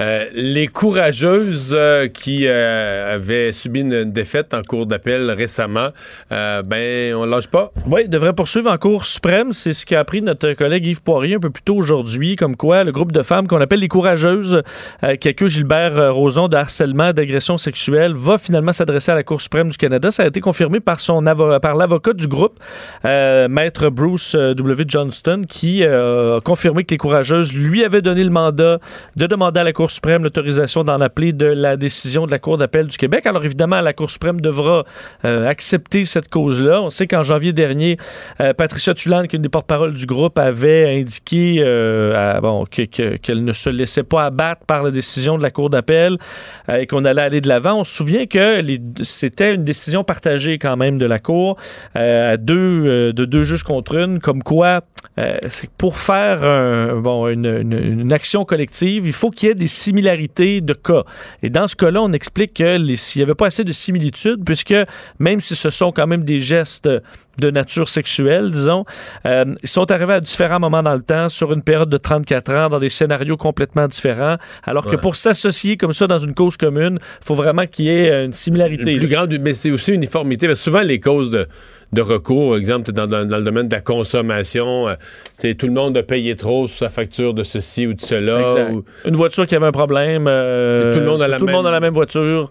Mais c'est ça. Dans ce cas-là, c'est des cas qui sont similaires dans la- l'accusation, mais pas dans les faits. Alors, on verra si la Cour suprême entend la cause. Moi, on commence et on a confirmé que les procédures allaient de l'avant. Et finalement, il y a le ministre du patrimoine, euh, Stéphane, Stéphane Guilbeault, euh, qui a eu euh, ce matin, écoute, je l'ai présenté en direct. Euh, on a vu Stéphane Guilbeault quand même un peu nerveux, euh, qui faisait une- clairement une mise au point, donc un point de presse du lundi matin, parce que sur les réseaux sociaux en fin de semaine, il y a de ces propos qui ont, euh, qui ont dérapé sur un thème quand même explosif. Est-ce que le gouvernement va devoir va contrôler les médias, donner une licence à certains médias? Oui, c'était euh, avant la suite des propos à l'émission Question Period sur les ondes de CTV euh, euh, bon, euh, hier. Le ministre du patrimoine, Stephen Guilbeault, qui a dû à la suite de, on va faire une euh, s'expliquer sur l'indépendance de la presse parce qu'il y expliquait à l'émission que euh, on allait demander une licence carrément pour des médias d'information. Euh, disant évidemment, si vous êtes une très petite organisation médiatique, les exigences ne seraient probablement pas les mêmes que si vous êtes Facebook ou Google. Il faudrait une proportionnalité, mais nous demanderions à ce qu'il y ait une licence. Alors c'est euh, une licence pour un site web. Il a dit pas pour un média d'information. ben, exact. Et là ici, Sauf qu'il y a de plus en plus de médias d'information qui sont un site web. Oui. Et qui se retrouvent effectivement sur les, bon, sur les réseaux sociaux aussi ou d'autres. Alors, euh, c'est devenu viral quand même pas mal. Il y a eu des ré- réactions de, des, même des conservateurs, là, Stephen Blaney, qui disait on se croirait en Corée du Nord, au royaume de Big Brother. Légère allé exagération. rapidement. Alors, ça a amené Stephen Guilbeault à s'expliquer aujourd'hui, euh, défendant l'indépendance de la presse, expliquant qu'il n'y avait pas du tout aucune intention d'exiger des licences pour les médias d'information, pas plus que nous allons réglementer le contenu. Euh, ce qu'il expliquait davantage, c'était par rapport à du contenu, par exemple, pour Netflix. là, on veut favoriser la découvrabilité du contenu euh, et on proposera, euh, on propose que les, les- les géants du web, c'était dans euh, les recommandations d'un panel d'experts récemment sur la modernisation des lois canadiennes du CRTC, comme quoi euh, on, euh, on allait de- demander une licence pour pouvoir répondre à ces exigences-là, mais ça touche pas les sites de nouvelles ou les, les- les réseaux d'information. Alors, il a tenu à clarifier ce point-là. Alors, est-ce que c'est tout simplement mal exprimé? Possible ou la question... Mais, la dit- mais oui, mais il est dans la question était mati- peut-être ouais. pas Mais il est quand même en matière délicate. Moi, je trouve l'avertissement pour lui, c'est ça. Là. Quand tu as donné des licences, puis là, un média, mais là, un média, mais un site web, mais c'est parce que maintenant, il y a des sites web qui font de l'information. Puis là, après ça, tu vas tomber sur un site web qui est plus à droite. Ça fait que là, du coup, tu leur donneras pas de licence parce qu'ils ils sont plus proches des conservateurs ou t'aimes pas ou ils sont durs avec Justin Trudeau. Tu t'embarques sur un terrain Ouais, glissant. assez C'est glissant. aussi pour la crédibilité d'un média qui décide de quel média est crédible ou pas. Ouais. Aussi, euh, quand c'est l'État qui embarque là-dedans, ça peut être Ouais. euh, source de dérapage. Merci. Le buzz de Vincent Dessureau. Est-ce qu'on klaxonne trop en Inde? Oui, énormément. euh, Ah oui? et euh, ici, on Ça doit être congestionné, là. C'est- ben, Euh, un pays d'un milliard d'habitants. On dit entre autres à Bombay, à Mumbai, qui est une ville de 18 millions d'abonnés, 18 millions d'habitants. Euh, c'est une des villes les plus bruyantes au monde, entre autres parce que les gens klaxonnent tout le temps. Euh, Il y a plusieurs pays comme Il y a nous- des pays comme, mettons, à Rome, là, Oui. tu klaxonnes. Mettons, t'es sur une petite, petite rue, là, puis là, euh, mettons, au bout de la rue, il y a un stop. Puis là, toi, t'arrives, puis il y a six autos d'accumulés. Tu sais, Du stop, a six autos accumulés. Mais là, tu sais pas qu'est-ce qui se passe. C'est sûr qu'il y a un petit quelque chose qui retarde. Est-ce que c'est un piéton en- qui marche en marchette, Ouais. qui est très lent? Est-ce que c'est un camion de livraison qui bloque? Tu sais, tu as un taxi qui descend quelqu'un qui est long un peu à payer, ça a donné son change, peu importe. Mais tu... Tu klaxonnes. C'est ça. Tu te dis, peu importe, c'est- quelqu'un qui a une marchette, il va se presser. C'est pour mettre de la pression. Ah. Ben, où je pense à des pays, j'ai conduit euh, en- en- au Costa Rica ou en République dominicaine où tu klaxonnes tout le temps, euh, tu sais, pour faire signe, parce qu'aussi, les fois, la- les infrastructures sont pas les mêmes, de sorte que pour te faire signe que t'es là, je passe là. Je t'avertis que je passe. C'est ça. À ta gauche, à ta droite. Mais dans un centre-ville bondé, ça peut vite devenir assourdissant, de sorte que, dans le but de lutter contre ça, parce que ça cause des problèmes, semble-t-il, euh, la pollution sonore euh, en Inde, on dit euh, des problèmes au, carrément euh, À l'ouïe. euh, à euh, des hausses du rythme cardiaque, des causes de stress et tout ça, et ça augmente le chaos généralisé.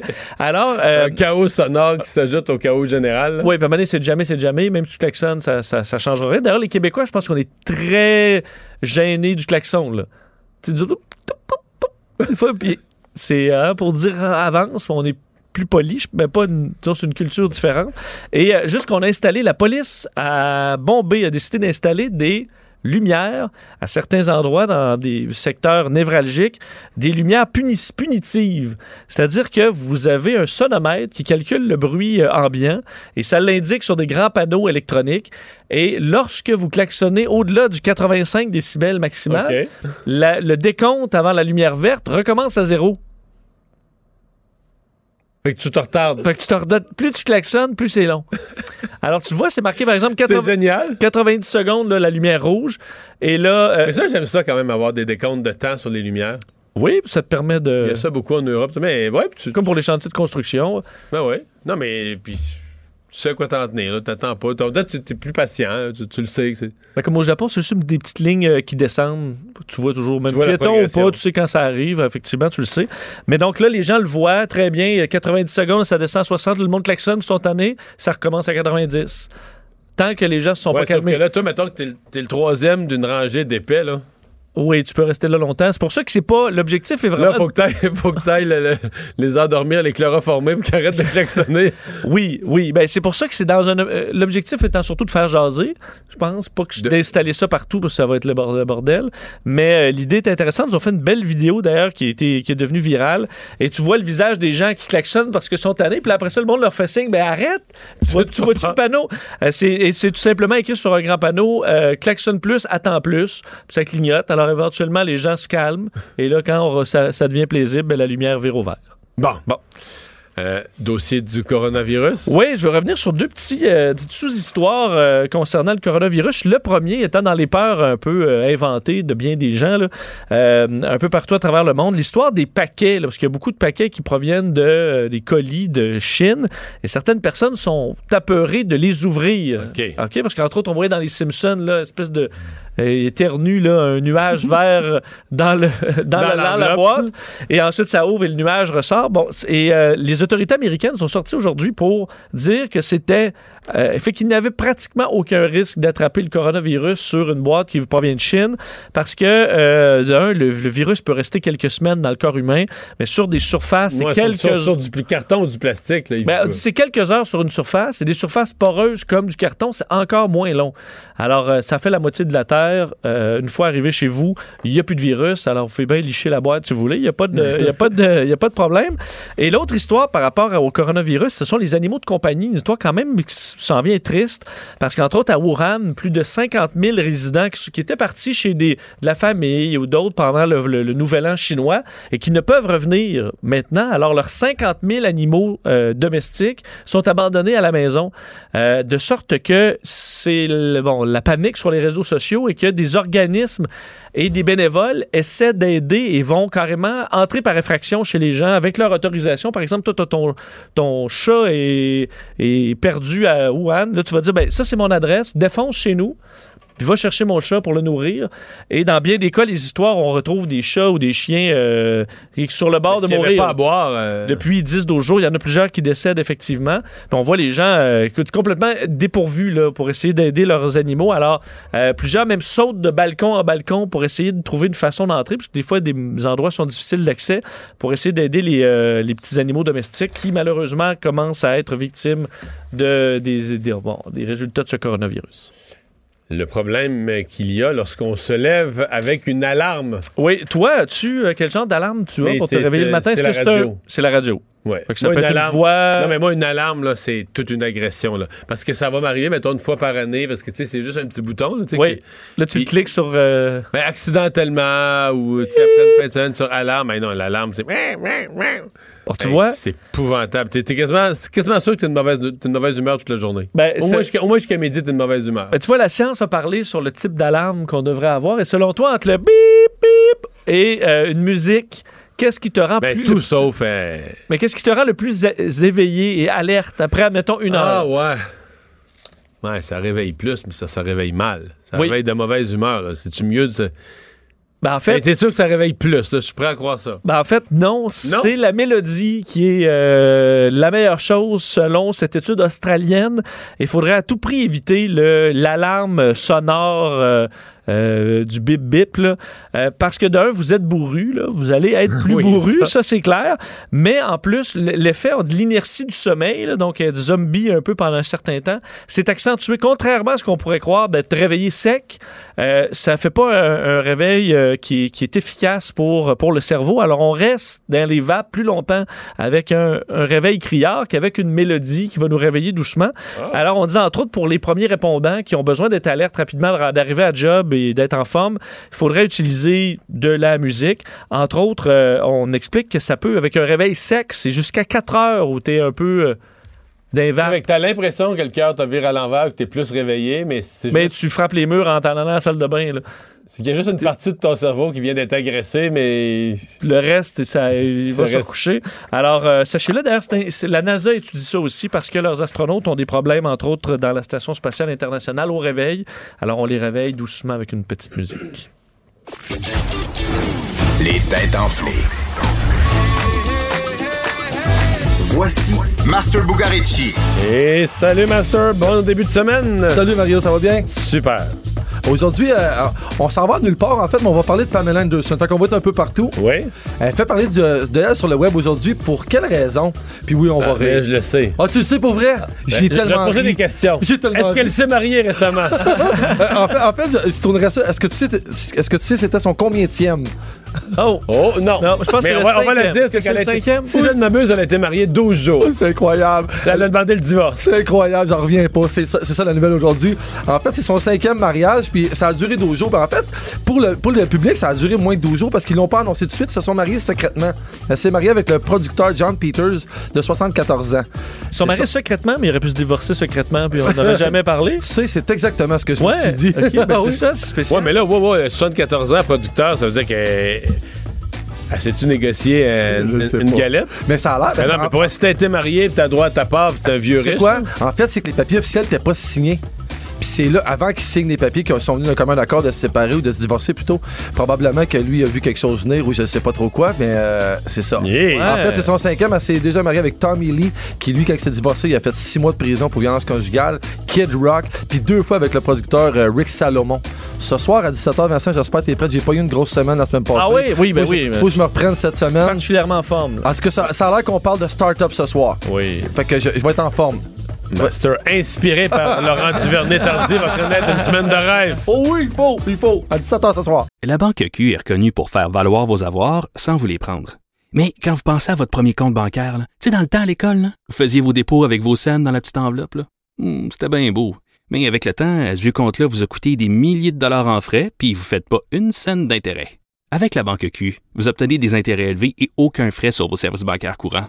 Autrement dit, ça fait pas mal plus de scènes dans votre enveloppe, ça. Banque Q. Faites valoir vos avoirs. Visitez banqueq.ca pour en savoir plus. Mario Dumont. Il s'intéresse aux vraies préoccupations des Québécois. La santé, la politique, l'économie. Le retour de Mario Dumont. La politique, autrement dit. Alors Vincent, euh, des gens ont eu, on en a parlé plus tôt, une frousse euh, ce matin au-dessus de Madrid. Oui, un avion d'Air Canada, euh, un vol qui en partance de Madrid vers Toronto, un Boeing 767. Il y a eu des problèmes au décollage, de ce qu'on comprend, une crevaison, euh, euh, dont un débris s'est retrouvé dans un moteur, de sorte que l'avion a dû tourner en rond au-dessus de l'Espagne pendant plusieurs heures, euh, avant que finalement on, on- bon, on tente un atterrissage qui s'est heureusement bien passé, mais assurément pour les passagers, ça a dû être quelques heures euh, angoissantes pour certains. On va parler avec Jean Lapointe, ex-commandant de bord, expert en aviation civile. Euh, bonjour. Oui, bonjour, monsieur. D- Dumont. d- déjà entendu ça, euh, un pneu qui, qui, qui crève, puis les, les débris qui vont se loger dans le moteur comme événement? Oui, pour un Boeing 767, par contre, c'est plus. euh, on n'entend pas ça souvent parce que le train d'atterri- d'atterrissage est derrière les moteurs. J'ai entendu ça pour des types d'avions où les moteurs se trouvaient à l'arrière de la carlingue. Mais pour vous dire combien rarissimes ces événements-là sont, parce que ce sont quand même des pneus de, de très grande qualité. euh, moi, en 42 ans de vol commercial, ça m'est arrivé seulement qu'une fois et ce fut euh, réglé assez rapidement. Je pense qu'aujourd'hui, ce qui a euh, quand même euh, attiré l'attention de tout le monde, c'est le fait que l'avion a été obligé de voler, comme vous avez dit dans votre prémisse, pendant plusieurs heures, alors que certains euh, avions de ligne, euh, d'autres 767 ou plus gros porteurs sont capables de se délester de leur carburant, en général entre 30 et 45 minutes, et on revient atterrir. Alors aujourd'hui, je pense que cet élément-là a été quand même important, là, ce qui a amené cette importante couverture médiatique. Ouais.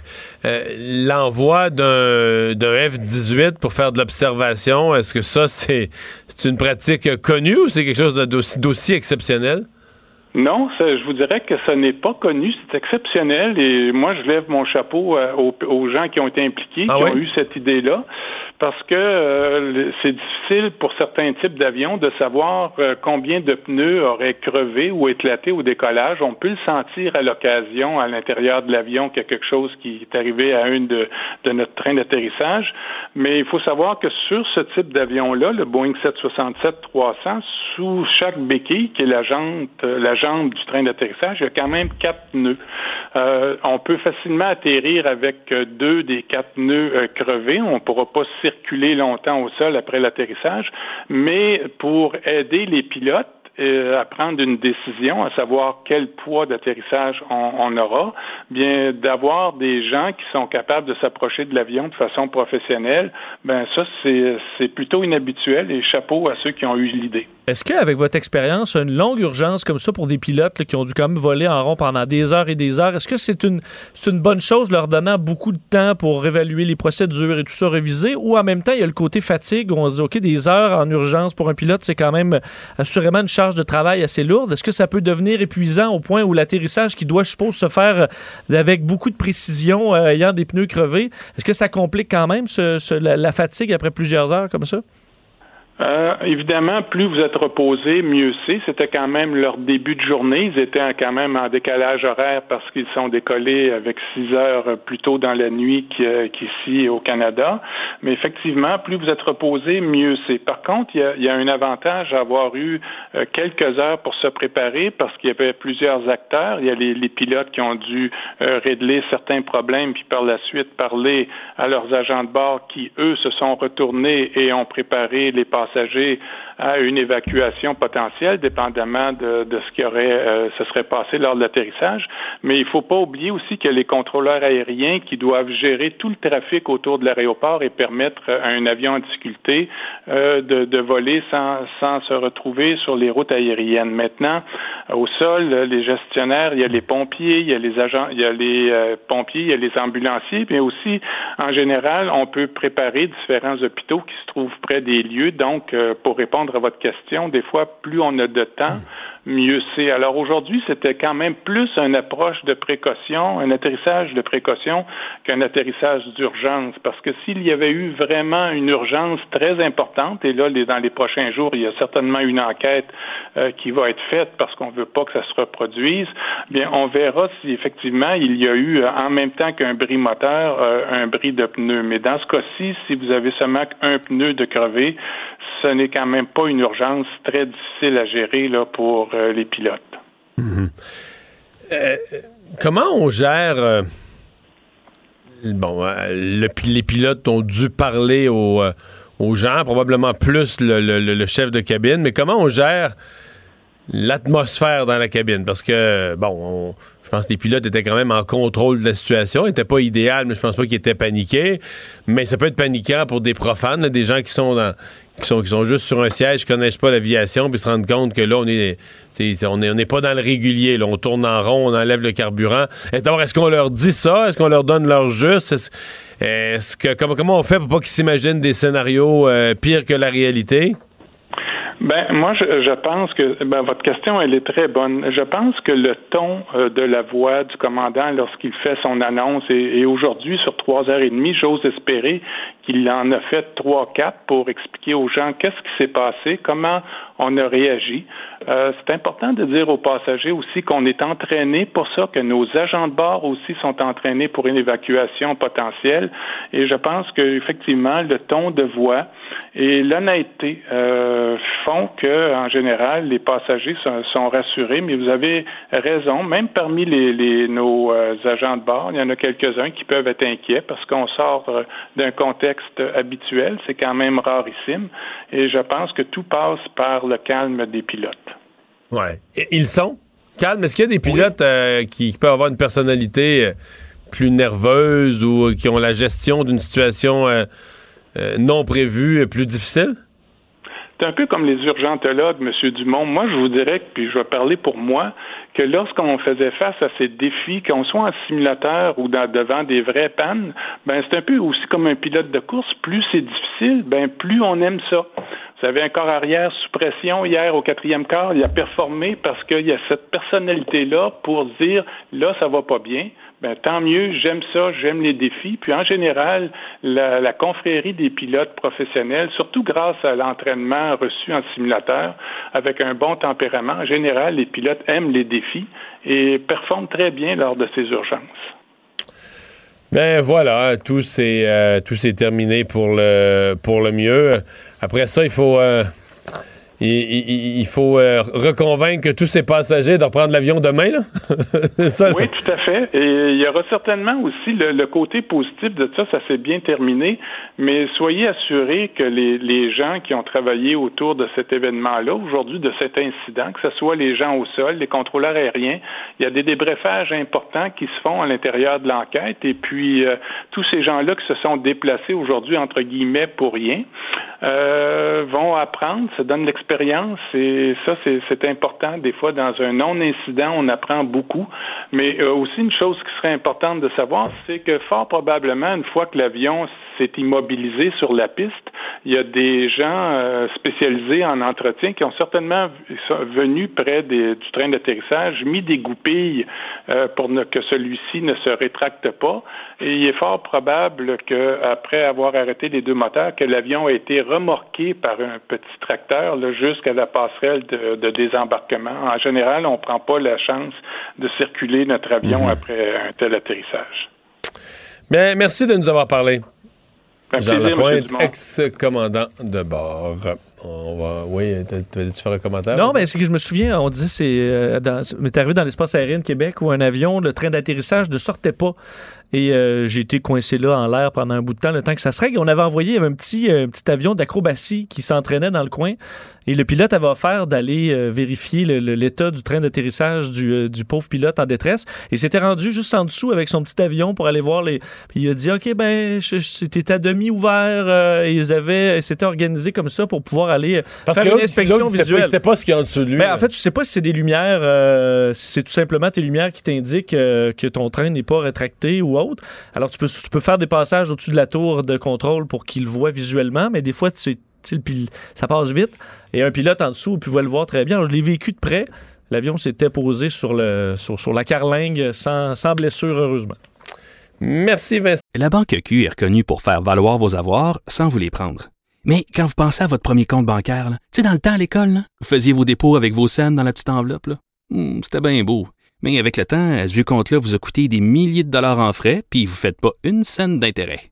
Avec la Banque Q, vous obtenez des intérêts élevés et aucun frais sur vos services bancaires courants. Autrement dit, ça fait pas mal plus de scènes dans votre enveloppe, ça. Banque Q. Faites valoir vos avoirs. Visitez banqueq.ca pour en savoir plus. Le retour de Mario Dumont. Pour nous rejoindre en studio, Studio à commercial cube.radio. Appelez ou textez 187 Cube Radio. 1877 827 2346. C'est l'heure de la chronique politique de Gilles Barry. Bonjour Gilles. Salut Mario. Alors, on s'approche de 5 heures. Ça te rappelle des, des souvenirs lointains, Mario, hein? Ouais. 5 heures. Ouais. Bon, ma question, j'ai une question, Mario, puis on va débuter ma chronique comme ça. Ouais. Euh, T'aurais fait quoi, Mario, si les c'est un drôle de nom, ou les véganes... Ben, quand t'as pas de cause, quand véganes- t'as pas de cause, faut que tu t'inventes des noms. Alors, c'est ça. Alors, des troupes de véganes étaient débarquées à brûle-pourpoint à l'heure du train, c'est-à-dire de la traite laitière qui était autour de 5 heures, dans ta ferme, dans la ferme familiale de la famille Dumont, à Rivière-du-Loup, et ensuite faire un setting de plus de 6 heures. Ça, a été, ça serait quoi la réaction de ton père et de toi-même face à un événement impromptu comme ça? Ouais, ben, c'est une agression importante là. Je veux dire, les gens qui l'ont vécu l'ont mal vécu. Je vois pas comment quelqu'un pourrait bien vivre ça. Là, tu sais, c'est une agression euh, dans tes affaires, dans ton entreprise dont tu es fier. Euh, c'est des gens qui ont un discours quand même euh, qui, se présentent comme les ultimes non violents, mais qui ont toute une approche assez violente. Fait que tu sais, c'est toute une c'est toute une agression que tu vis là. Dans, dans tes bon là en plus. Les gens de la ferme qui l'ont vécu il y a quelques semaines ont soulevé les autres questions de salubrité puis les inquiétudes, les dangers qui peuvent Ben oui. De surcroît, mais que je, je me mets ça par-dessus la pile. là. Mais au, au premier, au premier chapitre, au niveau humain, euh, c'est euh, une agression importante. C'est dur de bien réagir, je trouve. Ah ouais, puis moi, je trouvais que les gens faisaient pitié. Bon, on parle bien sûr de cette porcherie à Saint-Hyacinthe, mais moi, je sais que mes cousins au Témiscamingue m'ont parlé que des amis dans la région de la BTB ont vécu la même chose euh, dans les derniers mois de, de 2019. Ça devient de plus en plus fréquent. Alors, c'est Et moi, je comprends pas. je, je- ouais, je comprends pas. moi, là, j'ai j'ai aucun problème. On, on choisit ce qu'on mange, qu'on soit végétarien, je comprends très bien. Là. Mais quand on arrive vegan, un militantisme radical, très agressif, je comprends pas, par exemple, que des restaurants utilisent le mot. Je trouve que je trouve qu'on a un devoir comme citoyen de dire tu vas au restaurant, il y a le mot vegan écrit, de les dire que ça, c'est un mot violent, je veux pas voir ça. J'irais plus. Tu sais, de, de, de, de sensibiliser au fait que c'est pas un mot banal que tu peux utiliser. Quand tu écris ça, ça veut dire que toi, tu es en lutte active contre des milliers de gens qui gagnent leur vie à produire des œufs, euh, euh, à élever des animaux, quels qu'ils soient, et tout ça. Et je trouve qu'il y a une tolérance de la société parce que bon, ça a l'air cool. Il y a bien des jeunes qui pensent ça. Dans bien des cas, dans une grande ignorance, c'est-à-dire qu'ils savent même pas, ils savent même pas ce que le mot veut dire. Ils- puis ils vont, ils vont être comme ça six mois, un an dans leur vie. La grande majorité change d'idée au bout d'un, certain temps, mais qui se rendent pas compte, ils se rendent pas compte de la gravité. Ils ont jamais réfléchi à ça d'ailleurs. Euh, Gilles, ils n'ont jamais réfléchi à bien des choses. Là. Je veux dire, euh, ces gens-là sont aussi contre. euh, tu sais, si tu leur dis, Ah, ben, on va faire de la monoculture, là, puis on va mettre plus d'engrais chimiques, on est contre ça, on est contre ça, on est contre ça, on est contre ça. Mais dire, si tu plus, si t'élèves plus d'animaux, là, t'as plus de rotation de culture. Euh, t'as plus de fumier, t'as plus de fumier animal.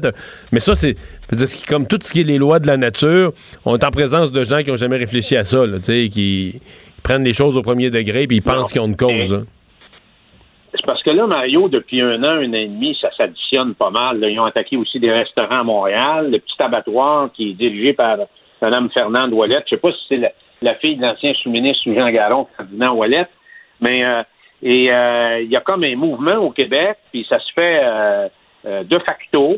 Et là, le problème, Mario, c'est qu'on entre dans des, dans des propriétés privées qui pratiquent une activité légale, Et honorable. par la loi, là, et honorable, et très honorable, Mario. Beaucoup d'admiration pour le monde agricole, parce que ces gens-là travaillent 7 jours par semaine. Et tantôt, ben, on l'a vu avec la, la question des porcs à Saint-Hyacinthe. Il faut comprendre que dans les porcheries aujourd'hui, puis je le sais parce que j'étais dans, dans Berthierville, dans le comté de Berthier, où il y avait, c'était toute la région de Saint-Esprit. D'ailleurs, Olimel à Saint-Esprit a été, euh, a été aussi occupé.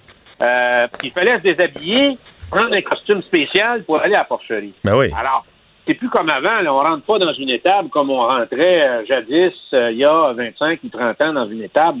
C'est plus la même chose. Il y a des exigences extrêmement rigoureuses et on doit les suivre. Ma grande question, Mario, qu'est-ce que, parce que là, pour la police, ça devient compliqué. Il va falloir que le gouvernement intervienne parce que ça n'a aucun sens, puis il va falloir qu'il fasse. Donc, il doit avoir des procédures légales, puis il doit avoir des amendes très salées, Mario. Ça va virer au bordel. Moi, Mario, je vais te raconter une expérience de jeunesse. Il y avait des gars d'Hydro-Québec qui étaient, de- qui étaient débarqués chez nous sans demander la permission pour planter des poteaux sur notre terrain. On sort de l'étable, mon père voit ça. J'expliquerai pas comment ça a fini, mais c'était pas beau. Ma mère a, a dû s'en mêler. Et les agriculteurs sont très fiers de leur territoire. Et c'est à eux. Hein? Alors qu'on entre comme ça, puis la plupart, c'est des gens de la ville, ça va virer au bordel. Alors, il faut faire quelque chose. Il faut que le gouvernement intervienne. Il faut qu'il réglemente ou qu'il mette des fortes amendes pour les gens qui font quelque chose de carrément illégal. Mais là, le ministre, le ministre de l'Agriculture a laissé entendre qu'il allait le faire, mais jusqu'à maintenant, tu vois, euh, j'ai parlé avec un gars qui est un, un Québécois combattant UFC qui était chez, euh, chez Joe Beef. Le soir où ils sont entrés, il racontait que sa fille de 8 ans a pleuré pendant de longues minutes. Comment ça, on l'air ça au Québec? Puis tout ce monde-là n'a pas fait de prison. Ils sont repartis, on les invite. Il y en a, qui, il y en a qui les invitent ici à la radio. là. Comme si c'était du bon monde. Il y a, du monde qui ont une cause. Là. Ils, ont mani- ils ont manifesté, ils ont une cause. Alors, Ils n'ont pas de cause, il n'y a pas de cause, mais ils disent avoir une cause, puis c'est comme... euh, Il va falloir prendre ça pour ce que c'est. Il va falloir que ça soit euh, traité comme pour ce que c'est. C'est ça. C'est des actes criminels, Mario, parce que violer une propriété privée, c'est des accusations criminelles. Et le problème, c'est que ça va virer, comme on dit en bon québécois, à la marde. C'est ça qui va arriver. Parce que les agriculteurs se font frapper de partout ces temps-là, depuis quelques années. Alors ça, en plus, c'est comme la, la goutte qui vient euh, fait déborder le vase, tout simplement. Alors moi, j'espère que l'Ontario et l'Alberta ont légiféré là-dessus. Ah oui? Et j'espère que le Québec vont le faire. Puis ils le feront pas avec des, des euh, des- un, petit règlement là, qui est Mm. un petit coup, un petit coup sur le doigt. Là. Il faut que ça soit majeur, le signal doit être clair. Mario, je ne vais pas finir l'émission sans parler de la nomination de Jean Saint-Gelais. Oui, mais je voulais absolument t'en parler. C'est une nouvelle de l'après-midi, le Jean Saint-Gelais qui devient. Parce que M. Legault, évidemment, il y, a, il a 13 à cœur Investissement Québec, son nouveau bébé. Et là, vient de nommer Jean Saint-Gelais, que tu connais bien, euh, comme président du conseil d'administration. Ben, c'est une excellente nomination. Trois grandes qualités à Jean Saint-Gelais. D'abord, la plus grande qualité qu'il a, c'est un homme qui est profondément humain. C'est un gars qui est sensible aux questions sociales, puis naturellement, c'est un grand patriote qui a à cœur le Québec et le Québéking. Alors, toute la question des sièges sociaux, là, lui, il connaît ça, il comprend ça, et il va, il va tout faire pour trouver des solutions pour qu'on les garde chez nous. La troisième chose, mais je ne les, je les, je les mets pas en ordre, c'est la compétence, Mario. On a nommé un président à la tête du conseil d'administration du, euh, du, euh, d'Investissement Québec. D'abord, qui connaît le Québec. C'est pas un gars qui connaît juste le centre-ville de Montréal. Il connaît le tissu économique du Québec. Il connaît ses particularités. Il- il- il connaît le Québec dans ce qu'il y a de plus profond de, ses forces et de ses faiblesses. Et ça, je pense que ça va être un atout pour euh, l'ensemble du Québec et particulièrement du monde des affaires. Mais si on faisait son historique, lui a, a connu Bernard Landry parce qu'il était sous-ministre aux Finances. Exactement. Exactement. Et de là, il est devenu, quand M. Landry est devenu premier ministre, il est devenu le premier fonctionnaire du Québec, secrétaire général du conseil exécutif. Oui, exactement. Et M. Landry voulait avoir quelqu'un, on discutait avec lui. Sais, il n'était pas à l'aise avec les ceux qui étaient là, puis qui devaient, devaient c'était le tour et tout ça. Puis on savait que M. Landry avait un profil très économique. Alors on a dit, pourquoi tu nommes pas un plus jeune avec quelqu'un qui a un profil très économique? Alors le nom de Jean Saint-Gelais, de facto, est tombé et c'était vraiment une bonne décision. Alors, faut jamais oublier qu'il a été un des artisans de la paix des braves. C'est un gars aussi qui a toujours eu à cœur le développement économique régional et euh, c'est un gars qui comprend la dynamique économique du Québec, non seulement au Québec, mais dans le monde. Tu sais, quand on a parlé là, des traités commerciaux puis tout ça, Mhm. l'impact que ça pouvait avoir au Québec, c'est un type qui connaît ça. Il a été aux premières loges sur toute la, la question des, des conflits avec les Américains sur le bois d'œuvre. Donc, c'est pour ça qu'il y a plusieurs cartes euh, dans ses mains et je pense qu'il va donner une belle impulsion à Investissement Québec qui va, qui va dans le sens de l'ambition que s'est donné le gouvernement Legault. Jean Saint-Gelais, donc le nouveau président du conseil d'administration d'Investissement Québec. Merci Gilles. À bientôt. Merci Mario.